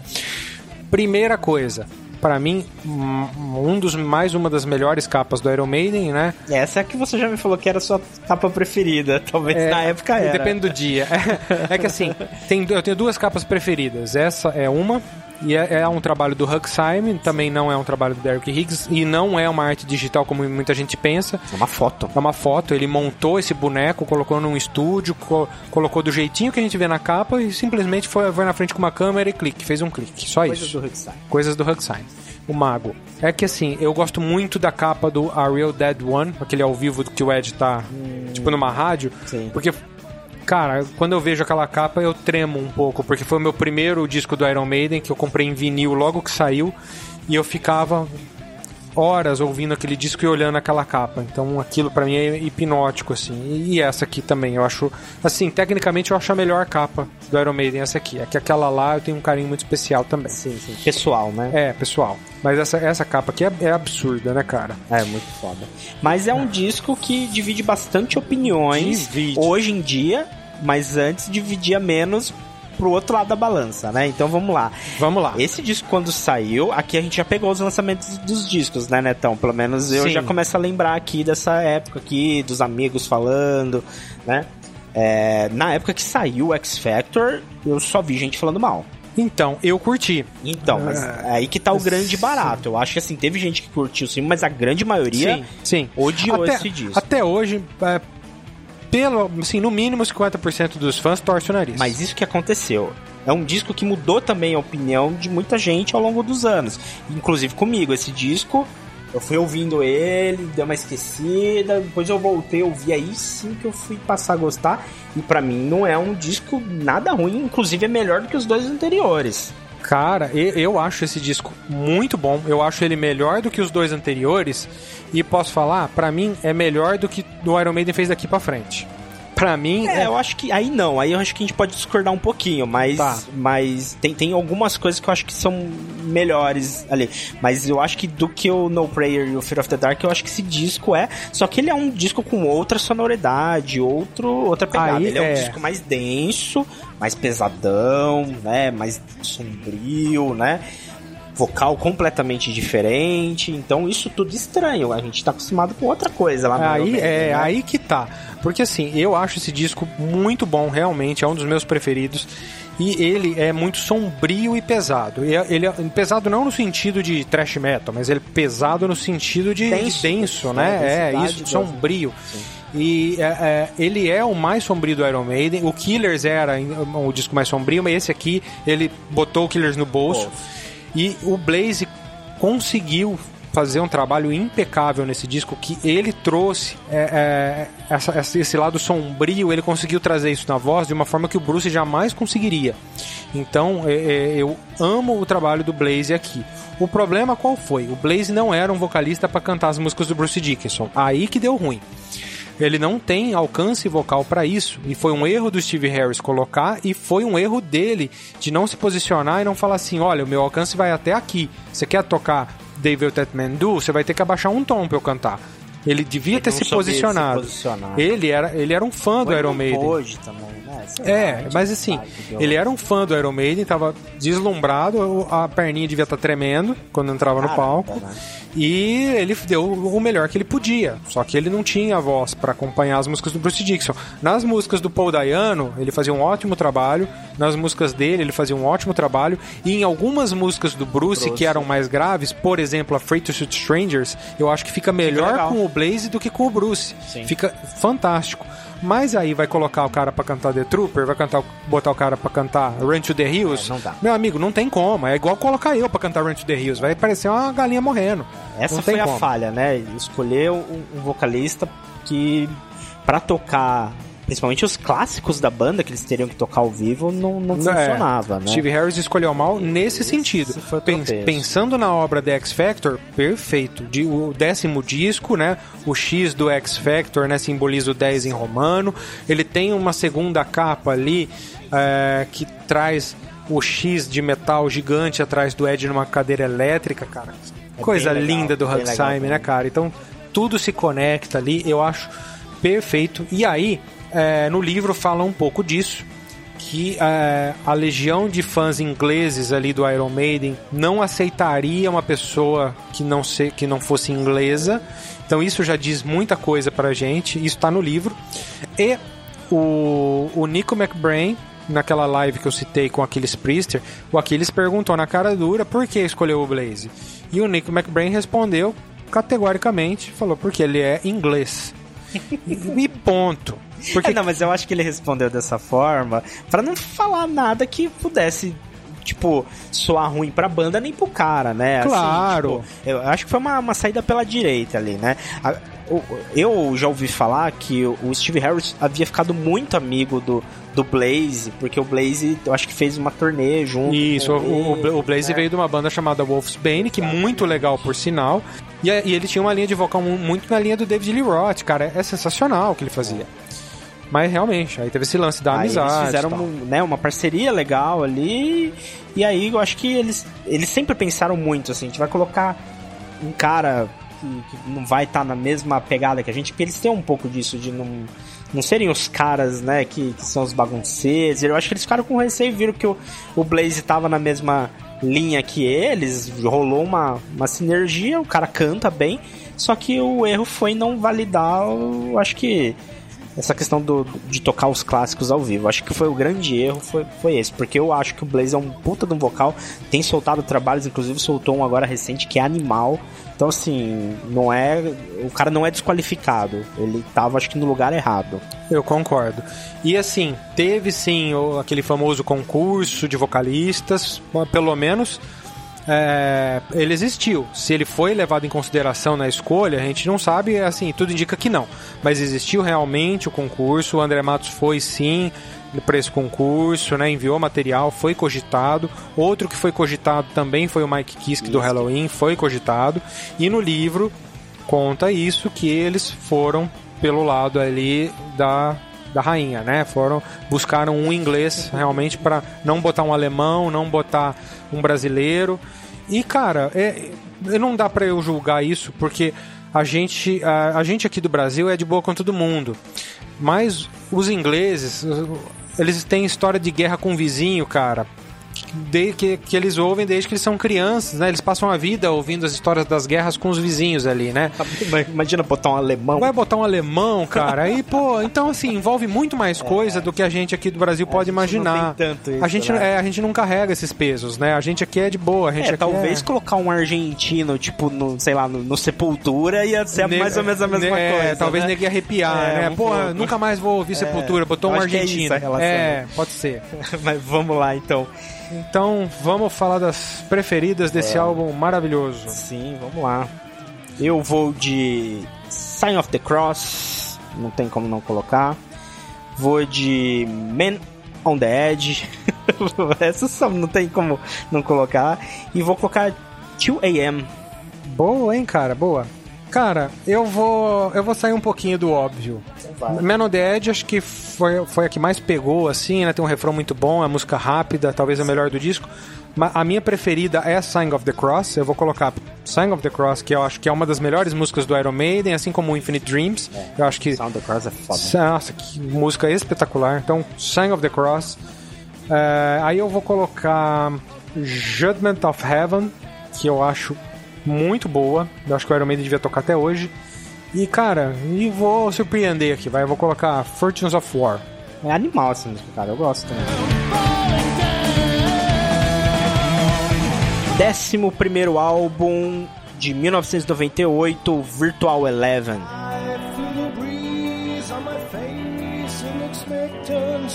Bom, aqui eu acho que é É o famoso pior disco do Iron no- Maiden? 99% dos fãs, pelo menos dos que eu conheço, concordam que esse disco é uma bomba, né? Esse aqui não dá, não divide opinião igual o No Prayer e Cara. o e o, o Virtual e o X Factor. Esse aqui é muito difícil achar alguém que gosta desse disco, cara. Ele, ele- concordo que ele não divide opinião, mas assim, eu vou defender um pouquinho. Ai, meu Deus. Não vou, assim, ele Pra mim ele é o segundo pior disco do Iron Maiden. É um disco é em Segundo pior? Pra mim é. Ó, eu vou, é, eu vou causar Mas tá pra frente ou tá pra trás? Tá pra frente, tá pra frente. Vixe, Maria. Mas assim, eu vou passar um pouquinho de pano. Aqui, se- em se tratando de Iron Maiden, é um disco que deixa muito a desejar. Mas ele tem algumas coisas legais nele. Ele Não, ele não é, Não não é é um- inteiro ruim. não é um disco nota zero, ele é um... Mas ele, eu, assim, é o- eu dou um nota 6 pra esse disco aqui, vai. Então, mas é comparando até agora. Ah, sim. Até agora a gente só falou de 7,5 pra, pra, pra É, cima. o piorzinho até aqui tinha sido no Então, Prayer for the Dying, né? Isso, então aqui ele é o, até aqui ele é o pior e eu acho que daqui pra frente também acho que ele vai ser. Então pra mim é, é o pior. Esse é o pior disparado, assim. Tem É. um aí um pouco pra frente que eu também não gosto muito, mas eu acho que o Virtual Eleven não é grande coisa. É, é o disco também que, que eu tive a oportunidade de comprar no lançamento, na hype ali do momento. Cara, me decepcionei demais. Fizeram todo um buzz que caso tava aquele lance de kit multimídia no seu computador para conseguir é, fizeram um joguinho, fizeram né? joguinho, ver toda essa parada e cara, tudo, tudo, música, conteúdo digital, tudo decepcionou. Você falou que você não gosta da capa dele aqui antes da gente começar Cara, a gravar. é, eu acho uma capa bem feia, Eu, cara. eu não acho a capa feia. Pra mim, talvez a, a coisa. Tem duas coisas boas nesse disco: uma música e a capa. É, uma música, eu concordo com você. é, não, não precisa nem fazer mistério, que é The Clansman. The Clansman. Que é uma baita de uma música, né? é. Perdida nesse disco Clansman ruim é aqui. Podia, o Clansman podia estar no anterior. Podia, né? Mas ali já tem Sign of the Cross, ali Não, já tá num Que clima. aí ficava melhor ainda É, o X Factor. Mas, entendeu? mas o X Factor tá num clima diferente desse aqui. Eu, eu acho que Klezmer não é tão sombria pra estar no X Factor. Uma coisa eu acho que você vai concordar comigo: nesse disco tem a pior música do Iron Maiden. Nossa, tem várias. Não, não, não, mas tem a pior. Como Estáis Como Amigos? Estás Amigo, acho que é a É pior fra- música do é Iron Maiden. né, cara? Não, É eu acho que ela é muito fraca. não tem nada a ver com o Iron Maiden, não tem por que existir essa música, cara. É, assim, eu acho ela muito fraca e acho The Angel and the Glamour muito fraca também. É, também. Mas eu, a, a Como Estás eu acho que é a É. disparada pior. Tem algumas coisas que, que eu gosto nesse disco. The Klezmer eu acho a melhor música do disco.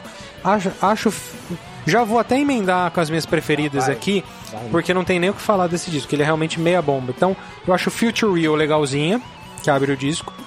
The Klezmer eu acho uma baita música, salva o disco. É, e aí eu coloco The Educated Fool, que pra quem não sabe, ela é como uma primeira parte da Blood Brothers.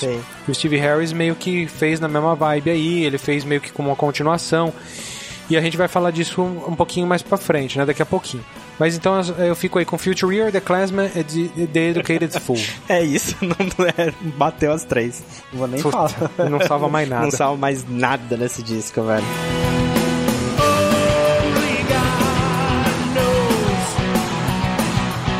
Décimo segundo álbum, Brave New World, de 2000.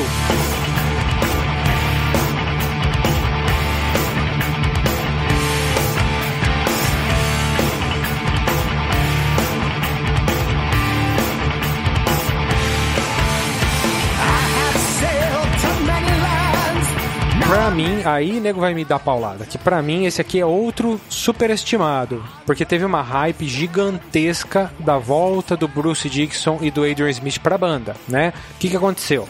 Como nós falamos agora há pouco, o Blaze foi uma escolha errada porque ele não dava conta de cantar as músicas do Bruce, ou seja, os maiores clássicos do Iron Maiden. E Pra coroar, fizeram um álbum bem meia boca que é o Virtual Eleven. Então a banda entrou numa crise e aí em vez de lotar estádios, estava tocando em clubes aí pra duas mil pessoas. É então, a fase mais decadente então é, não no Brasil, mas tipo lá fora eles estavam tocando em pequenos clubes. Ah, então mas mesmo no Brasil, acho que quando eles vieram pra cá com, com o Blaze, já rolou um pouco de, de ranço do. não rolou ranço, mas ainda assim eles atraíam aí 15 mil pessoas, 20 mil pessoas, sim, né? sim, sim. Lotava, mas não É, como mas é, mas era a- e nem como vai ser. Sim, sim, sim. Mas torceram o nariz.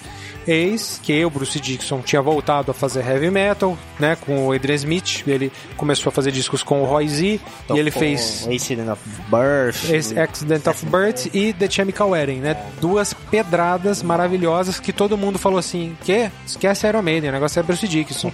Verdade. E aí vol- né, voltaram, né, Iron Maiden com Bruce Dixon e Adrian Smith, então eles viraram agora um sexteto.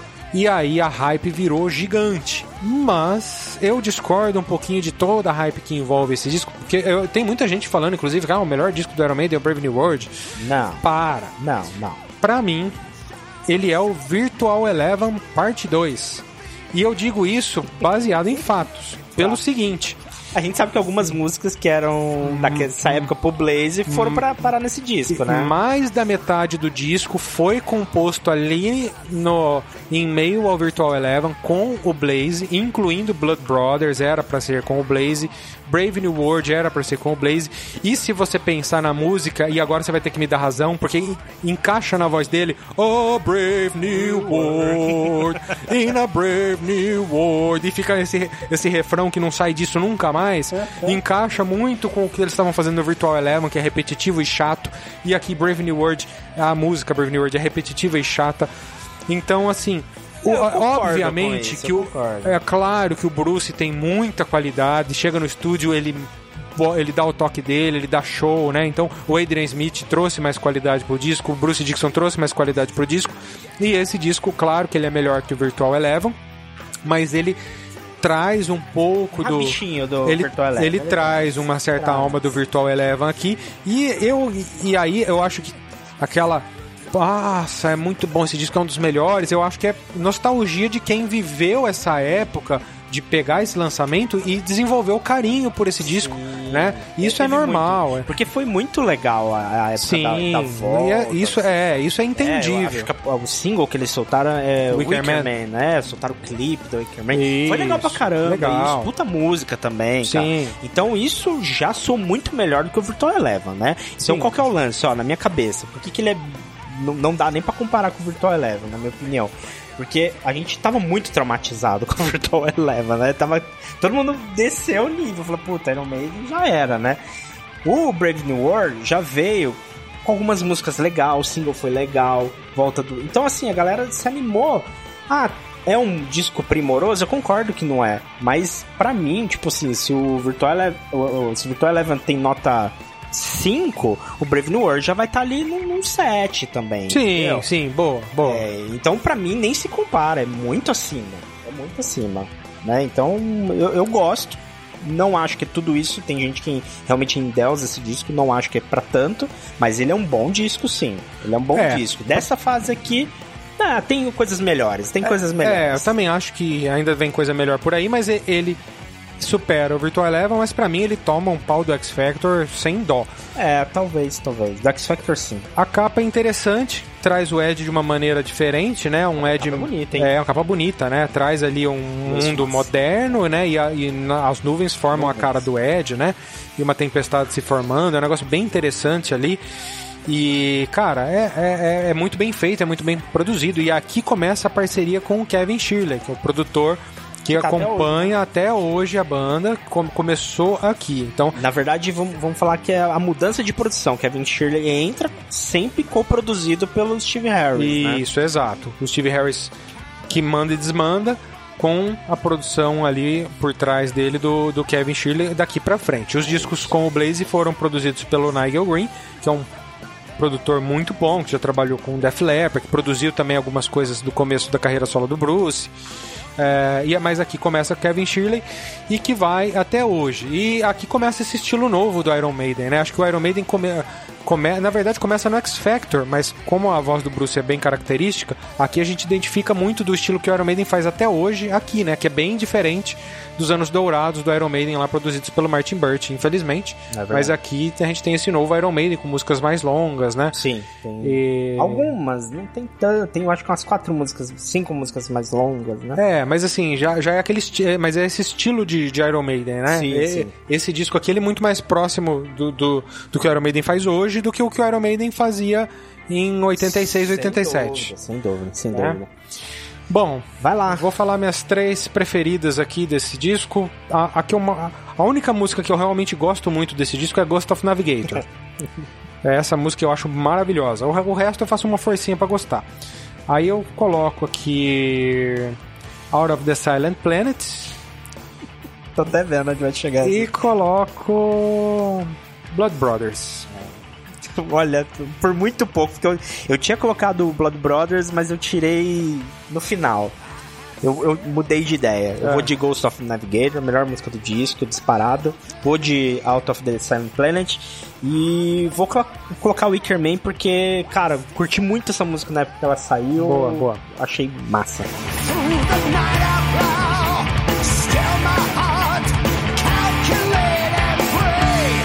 E o 13 terceiro disco é o Dance of Death de 2003.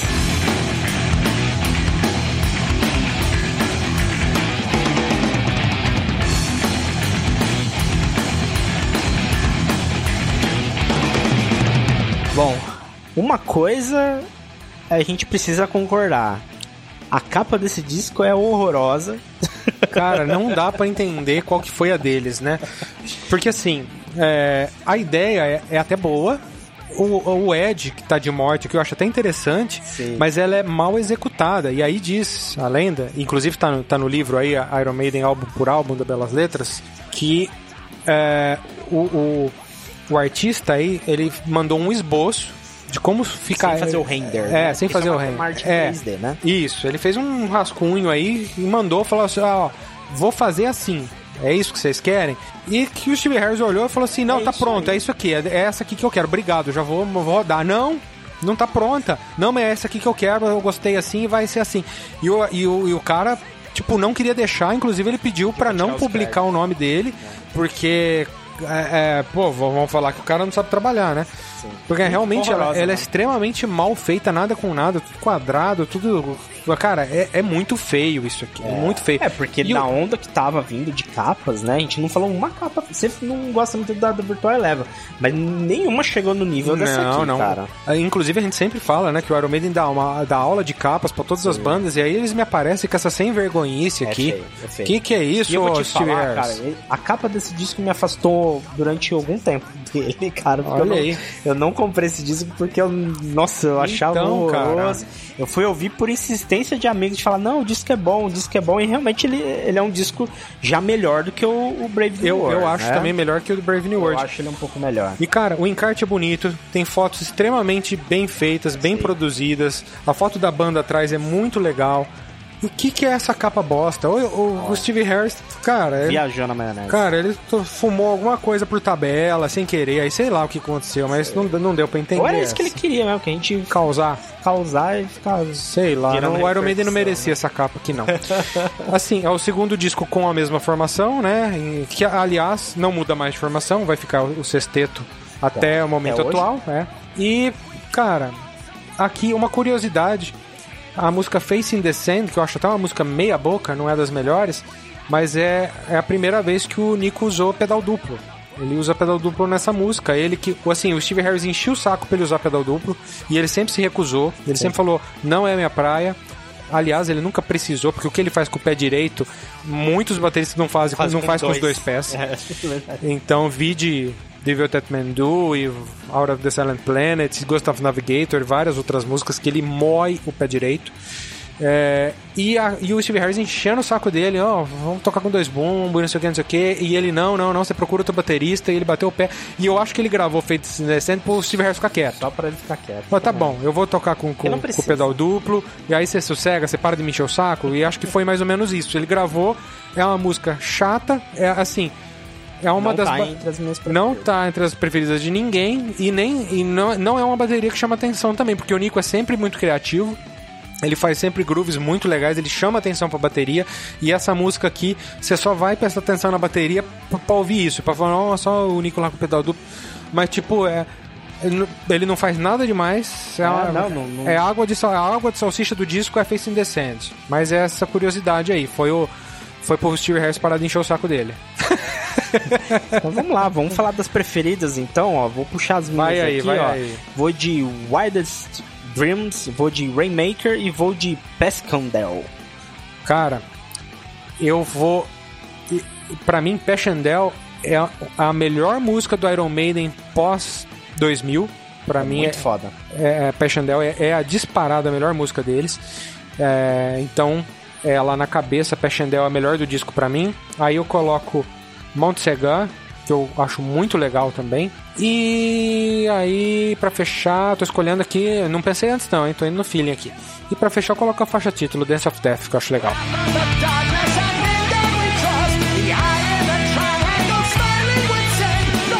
No 14 álbum A Matter of Life and Death de 2006.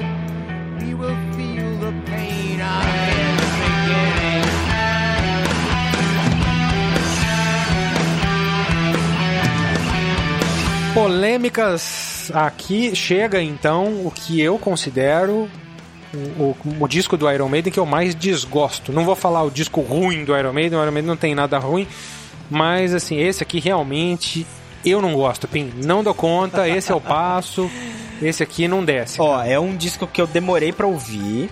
É, não sei porquê, acho que eu tava ouvindo outras coisas aí. Ele passou meio batido na época pra mim. Voltei a ouvir ele esses dias pra gente poder fazer o episódio, cara. E eu não, não, não tinha, assim, um, um grande interesse nele, não. Mas não achava ele ruim. Não achava ele um Virtual Eleven. Mas voltando a ouvir agora, cara, eu gostei bastante. E gostei ainda mais porque, apesar de não ser conceitual, ele tem um- uma coluna vertebral aí que eu acho que dita a temática da maioria das músicas, que é falando sobre guerra, sobre conflitos, né? Inclusive a própria capa, que é lindíssima. Eu acho muito foda essa capa. Cara, eu acho muito bonita, acho a ideia boa. Aham. É, o Ed em cima do tanque de guerra, né? Um, um- um clima total, total guerra aqui, né? As caveiras, eu, eu- eu gosto de capa com caveira, Aham. mas eu acho que assim, ela é muito bem feita, mas eu acho que o ponto negativo dela é que ela não causa impacto. Quando você Entendi. olha essa capa e você coloca ela do lado, por exemplo, de um The Number of the Beast, ela é mais escura, né?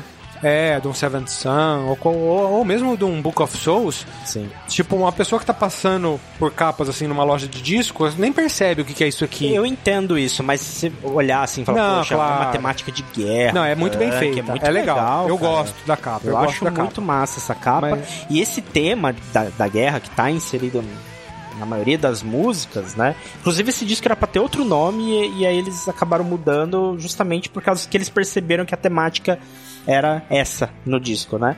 Então, cara, eu acho as letras de- dessas músicas muito foda, cara. Tem umas letras muito legais aqui. E é um disco mais prog, talvez seja por isso que você não curte, porque ele é bem ele é, prog, ele é bem, progressivo, progzão, né, cara? Não é questão de punhetação, né? Mas ele é bem, Bem progressivo, prog, assim, é. andamentos que vai e vem. Ele até me remete um pouco ao X Factor. Em alguma, algumas coisas, assim. Ah, assim. assim meu olho enche de lágrima, cara. Ele me remete a algumas coisas, assim. Então eu Não, acho um disco claro. bom, cara. Eu acho ele bem competente. Assim, claro, tem sentido o que você tá falando, mas é que, assim, o X Factor pra mim é um filme de terror, assim, de, Sim. no sentido, né, de sombrio, de macabro. Não, não, não é isso. Eu E- falo no sentido de ser progressivo, de construir uma, É, ali, história na música. O, né? o X Factor, a partir do X Factor, o Iron Maiden inseriu muito mais coisas progressivas, né? O X Factor trouxe isso para Iron Maiden, foi um divisor de Ah, o águas. Brave New World nem tanto, né? É, menos que os Meio outros, tenso. né? Então, É. aqui eu acho que eles voltam mais. Daqui pra frente, sim. Daqui É. pra frente vai ser bem É, pesado. interessante isso. Mas, assim, é um disco que eu não dou conta. Pra mim, é, uma das piores músicas do Iron Maiden de todos os tempos é a, a Different World, é a música que abre o disco. Cara, se, se durante esse refrão você tam, tampar o nariz do Bruce Dickinson, é uma música do Green Day, bicho. Cara, é uma música do Green Day. E não adianta me falar que não é, porque é. Se você tampar o nariz do Bruce ali, pronto, é o, é o Billy Joel lá do, do Green Day, é uma música do Green Day, não tem o que pôr que nem o que, nem o que tirar. E como eu não gosto muito de Green Day, na hora que eu escutei a primeira vez, eu arrepiei, eu falei, Já cara, horrível. que, que é isso? Eles estão fazendo, fazendo. Eles estão fazendo um negócio tipo Green Day aqui, que bosta que é essa? Depois o disco vai pra um outro lado e melhora. Sim. Mas essa música, cara, eu acho indecente Different Words. Caralho. Então vai. Já que você gostou tanto assim do disco, fala suas preferidas aí.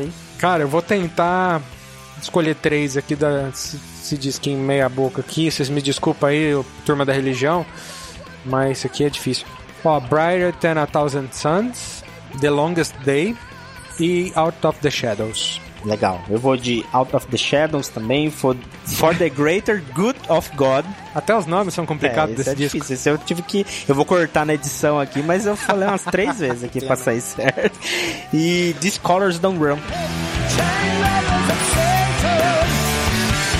I'm certain to Lord, I'm so troubled. 15 álbum de 2010, Final Frontier.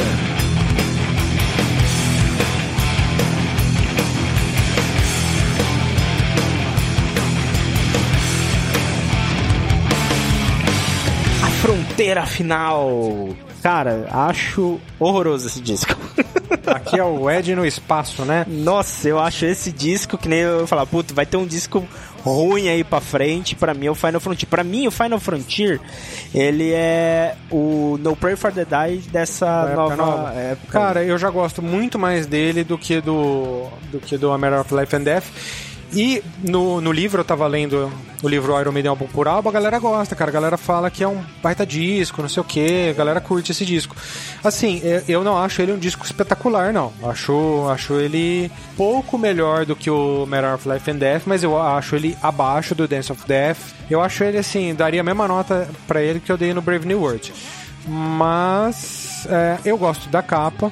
Eu acho que a capa traz um, um certo impacto aí. É, ape- apesar de eu achar a capa do American of Life and Death mais interessante e mais bem feita, eu acho que essa impacta mais. Tem o Ed maiorzão, né? Coisa e tal. E acho que é do Melvin Grant também, que fez o Fear of the Dark. Acho que ele que fez esse, esse Ed aqui. E dentro tem umas ilustrações bacanas. E aí aparece o, o Ed de uma outra forma, meio que gerando um, um, um feto aqui com, com uma alien que me dá a entender. Claro que é coisa da minha cabeça, né? Claro que é o Ed aqui na capa, mas quando você olha bem esse desenho, você começa a viajar na maionese, que dá a entender que esse bicho da capa é um filho do Ed com uma alienígena, que ele não é o Ed. Que ele é meio diferente mesmo, né? Sim, sim. E aí você vê ali no, no desenho interno um Ed um pouquinho mais clássico, com- junto com uma alienígena tendo um, um outro bichinho ali, e aí você fica viajando que esse bicho da capa é o filho do Ed. Pô, é Então, legal. Isso só Iron Maiden sabe É, as viagens, assim. Muito massa. Eu acho esse disco bacaninha, só que E essa introdução? é, eu, eu ia chegar nisso. Onde eles erraram a mão foi nessa introdução. Cara, não existe, né? não existe no mundo do metal uma introdução mais esculhambada do que essa satélite 15 aqui. Cara, que trem ordinário. E o pior é que ela na mesma faixa que a música Final Frontier, tem- você não tem nem como pular pra, pra, pra, pra música. Não, você- você tem que ela ficar tá junto. avançando ela. Você- É horrível. eu fico com o dedo lá avançando essa porra pra chegar na música The Final Frontier, porque eu acho a música The Final Frontier animal, adoro a música. Só que, cara, você não tem como pular essa intro, você tem que ficar com o dedo lá no avançar até. E Podia é ter um- cortado, é uns né? 3 minutos dessa bola. Podia, Podia ter ter uma divisão. É, podia ser faixa 1 e faixa 2, mas Na verdade, podia ter limado isso aí. né? Podia, É, né? Taca fora, já podia começar no. ruim, né? Podia começar o disco naquele riff, né? Pam, É, dan, Final começa bem mesmo. Cara, ia começar lindamente o disco, mas não. Fica aquela porra daquela satélite 15, cara. Que trem esculhambado, meu Deus do céu. Curiosidade, é, é, aqui no Brasil, no show que eles fizeram no Rio de Janeiro, por sorte acho que não teve graves complicações ali, mas na abertura do show caiu a grade da frente, né? A galera derrubou e a galera tipo, se juntou ali no palco. Realmente aquele negócio de você bater com a mão no, no pezinho do Bruce ali, sabe? De não ter mais a grade. Só que ficou perigoso. Já na música Final Frontier, o Bruce parou, assim, Cancelar o show. falou, galera, dá um passo pra trás pra não se machucar ninguém. A gente vai a, a gente a, caiu os negócios aqui, precisa consertar. A gente vai dar um tempo ali, depois a gente volta e continua o show, mas não teve como arrumar, teve que cancelar o show, fazer o show Era no dia outro- seguinte. Mas teve essa curiosidade aí. Enfim, não tem não tem mais muito, né? Falamos da capa, falamos de Falamos. tudo. Vamos pras preferidas. Vamos para as preferidas. Ah, esse, esse disco nota 6,5 aqui. Eu gosto muito da Final Frontier. Gosto muito da Eldorado, que acho que foi o primeiro single. E a baladinha Coming Home, eu acho uma bela música. Mais uma que bateu. aqui, Bateu, é. É, não tem mais muito o Não que tem, tirar não desse tem disco, muito que né? tirar desse disco, tá vendo? Você concorda comigo, você não sabe. Não, eu concordo. É que assim, eu prefiro ele ainda do que o Matter of Life and Death, mas, Entendi. mas é assim, ele tá entre os, os down five, vamos dizer, entre os cinco piores do Iron Maiden, com certeza, esse aqui tá no meio. Tá.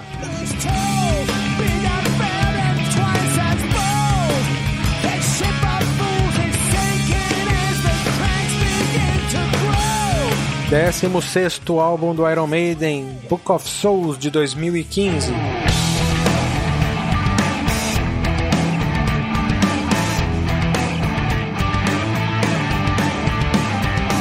Cara, esse disco aqui, eles voltaram, é, eles quiseram resgatar a hype ali do Brave New World, que assim, a hype que eu digo assim, a vibração de estúdio, tá? Porque eles voltaram lá na França com Kevin Shirley no estúdio onde eles tinham gravado o Brave New World, que eles não tinham voltado nunca mais lá. Foram pra lá pra fazer um disco duplo. E aí ele traz aqui o conceito das civilizações antigas, dos A astecas. própria capa tem um pouco A capa disso, já né? é, o- é, já é o Ed meio asteca aqui, é meio maia, É uma sei capa lá. simples, mas que chama muita atenção. É a primeira capa Sem totalmente fundo, né? é, sem fundo, só o Ed ali, né? Focado. Ed é- nele. Eu, eu gosto da capa. Eu também Não é das gosto. melhores, mas eu acho ela legal. Eu também gosto. Eu acho que ela impacta muito por ser o Ed grandão sem mais nada eu na faria capa. o Ed maior, assim, ocupando mais espaço, menos espaço preto. Eu acho que É. ficaria melhor. Tinha uma versão assim, ó. um- Uma edição nova o Ed maior na capa ficaria melhor. É, porque a hora que você vê isso aqui de perto, ele é cheio das texturas, né? A muito pele, a feito, tinta. né? É, é um negócio o absurdo. artista esse desenho. gráfico aí que fez o trabalho é sensacional. Cara, é um absurdo. Pra mim, E é- ficou muito bonito. Não só o Ed, como toda a arte. O encarte é legal, né? É, inspirado nas civilizações aí. E aí tem uma pirâmide que eu já vi gente falando, ah, hype do Power Slave. Não tem nada a ver com Power Slave. Essa, essa pirâmide aqui, tem, ela existe de verdade, não tem nada a ver com Egito. É, Azteca, né? não tem nada a ver com Egito. Isso aqui é, é, fica no México, essa pirâmide aqui. Se eu não me engano, se chama Pirâmide do Sol, essa pirâmide que eles reproduziram aqui. E era a sede do Império Azteca, se eu não me engano. Não estudei pra fazer o episódio, não, tá? Tô falando meio de cabeça aqui. Acho que era a sede do Império Azteca lá, aquela, essa pirâmide do Sol lá no México. Então foi com, com, com isso aí que eles mexeram. E eu acho que eles acertaram muita mão, cara. Ficou muito legal isso. É, eu gosto bastante também dessa capa. E eu acho que aqui o, o, o Iron Maiden volta a tentar fazer coisas novas, coisas diferentes aqui, né? Porque pra mim ele não soa parecido com os discos até então, cara. Eu acho que é um disco bem único assim, e o que me deixa bem satisfeito, porque cara, como uma banda depois de tanto tempo consegue, se, re- reinventar Tira fazer um da álbum tão bom, cara. Eu gosto bastante do Book of Souls. Pra mim, desde a volta do Bruce, ele é o melhor. Também A acho. gente tem um próximo disco aí que a gente ainda tá digerindo, pode ser que a gente mude de opinião, mas pra mim, até então, Book of Souls é o melhor disco, cara, dessa fase aí. Então, cara, eu, eu acho um descasso. Concordo. Eu acho que desde o X Factor, esse aqui venceu o melhor até então. E é, eles fizeram curiosidade aí, a. Cadê a música aqui? A, a Tear of a, Clown. é, pro, pro Robin pro Williams. Robin né? Williams, né, que se suicidou. E é uma coisa diferente, né, ver o Iron Maiden sair um pouquinho do que se espera, né, do Iron Maiden, dos temas de sempre. Eles saírem um pouquinho do, da linha deles e fazer uma homenagem, fazer uma coisa fora aí do... É a letra do Steve Harris, né? Eu acho que é a letra dele. É interessante, né, eles fazerem isso. E um disco duplo e muito bem feito, gosto muito. Primeiro também. disco duplo de estúdio, né? Que já saiu, a primeira edição já saiu com disco duplo, né? Isso também é bem legal, né? Isso, exatamente. Cara, Vamos, então, Manda, pras- manda tuas preferidas. Ah, mais uma curiosidade. A If Eternity Should Fail, que eu acho que é uma das melhores músicas do álbum, o Bruce fez com o Roy Z pensando em lançar com o solo. E aí, o telefoninho tocou, né? Pa- Estivão. O patrão já falou assim: opa, deixa eu ouvir isso aí, gostou e trouxe pra casa. Curiosidade que também tá no livro ali da Belas Letras. Muito massa. Bom, minhas preferidas: Speed of Light, foda. Vou de Death or Glory e vou de Tears of Cloud. Acho bonita. Uh, Legal, legal. Quando o disco é bom, a gente não bate tanto, né? Ó, eu vou com If, If Eternity Should Fail, eu acho a melhor do disco. Vou de The Red and the Black. E vou com a última grandiosa Empire of the Clouds.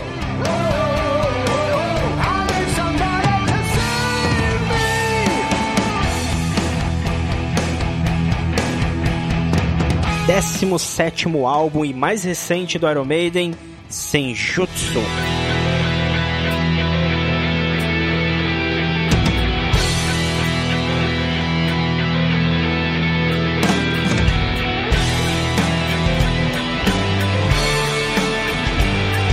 Bom, pra começar a falar aqui, a gente fez um episódio inteiro sobre o Senjutsu, só É. dando as nossas impressões aí. A gente chama nosso amigo Guto Del Porto, a gente fez um episódio aí dedicado ali na na semana do lançamento.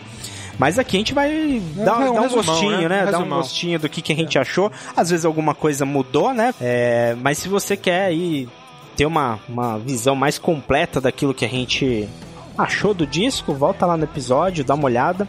Que a gente vai dar só uma, uma pincelada, um resumão do que, que a gente um, achou. Um resumão. Lá, lá tem uma hora e meia a gente falando só do Senjutsu, né? Então dá pra dá pra lavar a alma. Aqui a gente dá um resumão, né? O que falar desse disco que eu mal conheço e já considero pacas? É, o sentimento é o mesmo, O né, Tom? sentimento é esse. E assim, É.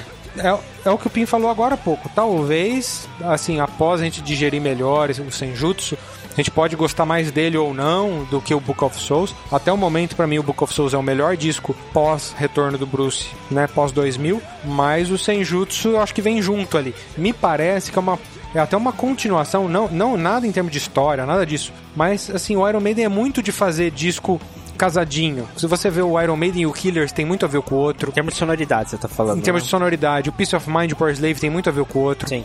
O Summer in Time e o Seventh Son tem uma a ver com o outro. O No Prayer for the Dying e o Fear of the Dark tem a ver com o outro. O X Factor e o Virtual Eleven tem um pouco a ver com o outro. O Brave New World e o Dance of Death tem a ver um com o outro. Então, o Book of Souls tem muito a ver com o Senjutsu. A capa preta, o, o Ed em destaque, o disco duplo, as músicas longas. É, Ele pode ser uma espécie de, né, de fechamento de fase aí, Explorando né? também questões culturais, né? Aqui Isso. indo mais pro lado Pro oriental, lado oriental. né? Então faz sentido, pode ser seja. É, apesar de seis anos, né? Depois, né? Se separam. É, e acho que vai é, eu acho que vai ser sempre assim agora, infelizmente, né? Sim. Mas é, capa preta, o Ed em destaque, né? Um com civilização antiga azteca, outro é, civilização oriental, né? O Ed Samurai. E é E- mais uma capa que eu acho que é, que é no mesmo estilo, né? Bem impactante. Ela impacta, apesar de ser simples. Isso. E o que é mais legal, cara, e o que todo mundo fala, puta, o Ed Samurai, né, cara? O que, que você quer, né? É, muito Pô, louco. É sensacional. Então, assim, ele tem músicas muito boas. O resumão do que eu falei lá no episódio, eu acho que é um excelente disco. Peca pela produção, pega, peca pela mão do Kevin Shirley, que a gente não sabe até onde ele teve autoridade ou não. Mas deu um pouquinho de saudade do Martin Burst nesse disco, porque ele tem um pouquinho de excessos é, que não que não trazem, que não acrescentam em nada para as músicas, né? Algumas músicas ficam enrolando, girando lâmpada em vez de ir, ir direto ao ponto, e um excesso de guitarrinha indo atrás do vocal, que é um negócio meio videokê. Embaixo. Que, é, que o Janik, o Janik Gears acho que não tinha mais o que fazer e ficou fazendo isso o disco inteiro e, cara, dá no saco, caralho. né? Então eu odeio quando, quando tem isso e eu acho que as, as três guitarras poderiam ser muito bem exploradas e parece que é um pouco de preguiça de compor uma coisa melhor. Então, ah, quer dizer que o Senjutsu é ruim? De jeito nenhum. Baita disco. Tem músicas maravilhosas. Mas tem esses pecados, então por conta disso eu acho o Book of Souls ainda um pouco melhor. Pode ser que daqui a alguns anos, quando eu digira definitivamente o Senjutsu, eu tenho a minha opinião, minha nota formada aí pro, pro Senjutsu. Por enquanto, eu só tenho minhas primeiras impressões ainda. Assina embaixo. Você- Concordo com tudo. Ele, para mim, ele tem mais pontos positivos do que negativos, né? Mas os pontos que você relevou aí são os que eu acho que, que dão uma atrapalhada, né? Se ele não tivesse esses problemas, talvez ele a gente de cara já ia gostar mais dele, né? Mas ele é um disco recente, ainda tá ainda fresco na, na nossa cabeça, a gente ainda tá ouvindo, né? Pode ser que a gente decida de uma outra forma daqui a algum É, tempo, mas Ponto, ponto positivo do disco, pra contrabalancear, porque eu dei essa, essa, essa paulada nele agora, vamos passar a mão um pouquinho. Eu acho que o Adrian Smith, inspiradíssimo, trazendo riffs maravilhosos, solos, e solos, né? absurdos. Então, assim, o Adrian Smith estava bem suado aqui nesse disco e eu acho que ele realmente fez a diferença aqui. É que cara. nem a gente falou lá no episódio, acho que fez bem ele ter ficado um tempo ali com Hitchcock, né? Gravado o disco, Ah, é, ele, né? ele veio com a mão pesada. tava aqui. inspirado, cara. Inspirado, ele trouxe não só coisas é, que são legais, mas muito diferentes do que o, o- ele Ousado, havia né? feito. Então ele fez umas coisas indo mais pro Southern, outras coisas indo mais pro um rock and roll, coisas que não são comuns da gente ver nos discos anteriores. Eu achei muito foda. O trabalho do Adrian Smith tá animal. Bruce Dixon, cara, acabado de se recuperar de um câncer na garganta, cantando muito. Cantando melhor do que ele tava cantando no Brave New World. Melhor do que ele tava cantando. Muito melhor do que ele tava cantando lá no Fear of the Dark 92, Ah, então, cara. E cara. nós estamos falando de 2020, 2021, bicho. Porra, então, olha só, que legal, né? Então, já são pontos positivos aí que realmente deixam esse disco com notas altas, hein, Netão? Eu, eu, eu gostei bastante. Então, vamos para as preferidas. Vamos, quem A gente, começa? a gente já sabe de cabeça as preferidas, né? Esse aqui tá fácil, a gente elencou no episódio passado. É. Eu começo então aqui, né, Tom? Eu vou lá de The Right on the Wall, que é a, Muito a- boa. a- o single, eu acho muito massa, pegada mais Southern ali. Days of the Future Past, a música mais curta do disco, e, cara, com um riff do Adrian Smith ali que é animal. E o épico Hell on Earth, que é puta, animal também. Show de bola. Batemos duas das três, né? Eu vou com você em Days of Future Past, que eu acho que são as melhores guitarras do disco. Vou com você também Hell on Earth, que nasceu clássica, né? A galera colocou ela aí como a melhor do disco e realmente ela é grandiosa, cara. Que musicaço. E eu saio pela tangente aí, outra das minhas preferidas é a Time Machine, que eu vejo pouca gente falando dela, e eu acho que ela trouxe um aquele clima progressivo do X Factor que eu gosto muito aqui nela. Eu acho que eles fizeram isso muito bem nessa música, então me chamou muita atenção. Então eu coloco ela aqui pra fechar minhas preferidas.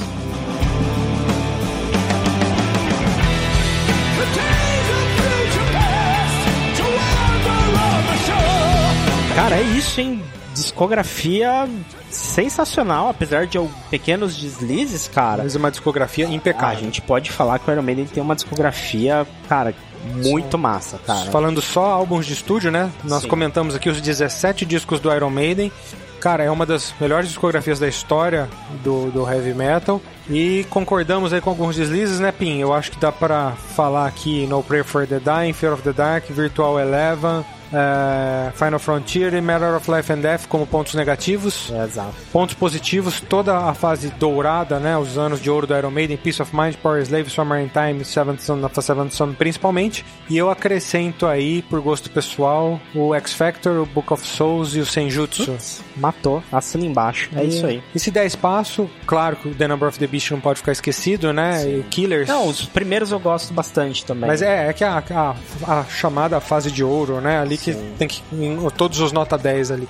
Enfim, é a alma de qualquer fã, né? É, e pra quem quer saber mais sobre os discos, né, tem como se informar, né? Poxa, Cara, se- livro saindo aí pela editora Belas Letras, né, com muito mais do que a gente tá falando aqui. A gente aqui só citou algumas coisas que tem no livro, mas o livro é recheado de, de curiosidades sobre os discos, opiniões de, de celebridades, de outros músicos. muitas entrevistas e Muitas tal. entrevistas. Então, você que é fã do Iron Maiden, você tem que ter aí o álbum por álbum, é um guia realmente, é mais, muito mais do que um livro, é um guia de todos os discos do Iron Maiden, Iron Maiden álbum por álbum, lá no site da editora Belas Letras, com cupom de 10% de desconto, você já sabe, eu ouço Pod Rock. Então, cara, tem que ter isso aí na coleção. A gente teve o privilégio aqui de ler o livro antes mesmo do lançamento.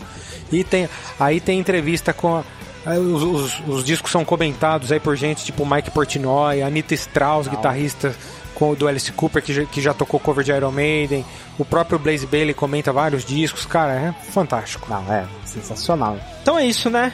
Lembrando que vocês podem nos acompanhar lá no Instagram, PodRockBR, comenta lá, deixa a sugestão de pauta, nos diz qual que é teu top 3 álbuns do, do Iron Maiden aí no post. É, também estamos no Facebook, Pod Rock. Se você quer ouvir a gente, a gente está em praticamente todos os agregadores de podcast, mas você também pode ouvir no nosso site www.podrock.com.br. Falou tudo, Pim. Então fechou, um abraço para vocês. Up the Irons, um abraço. Valeu.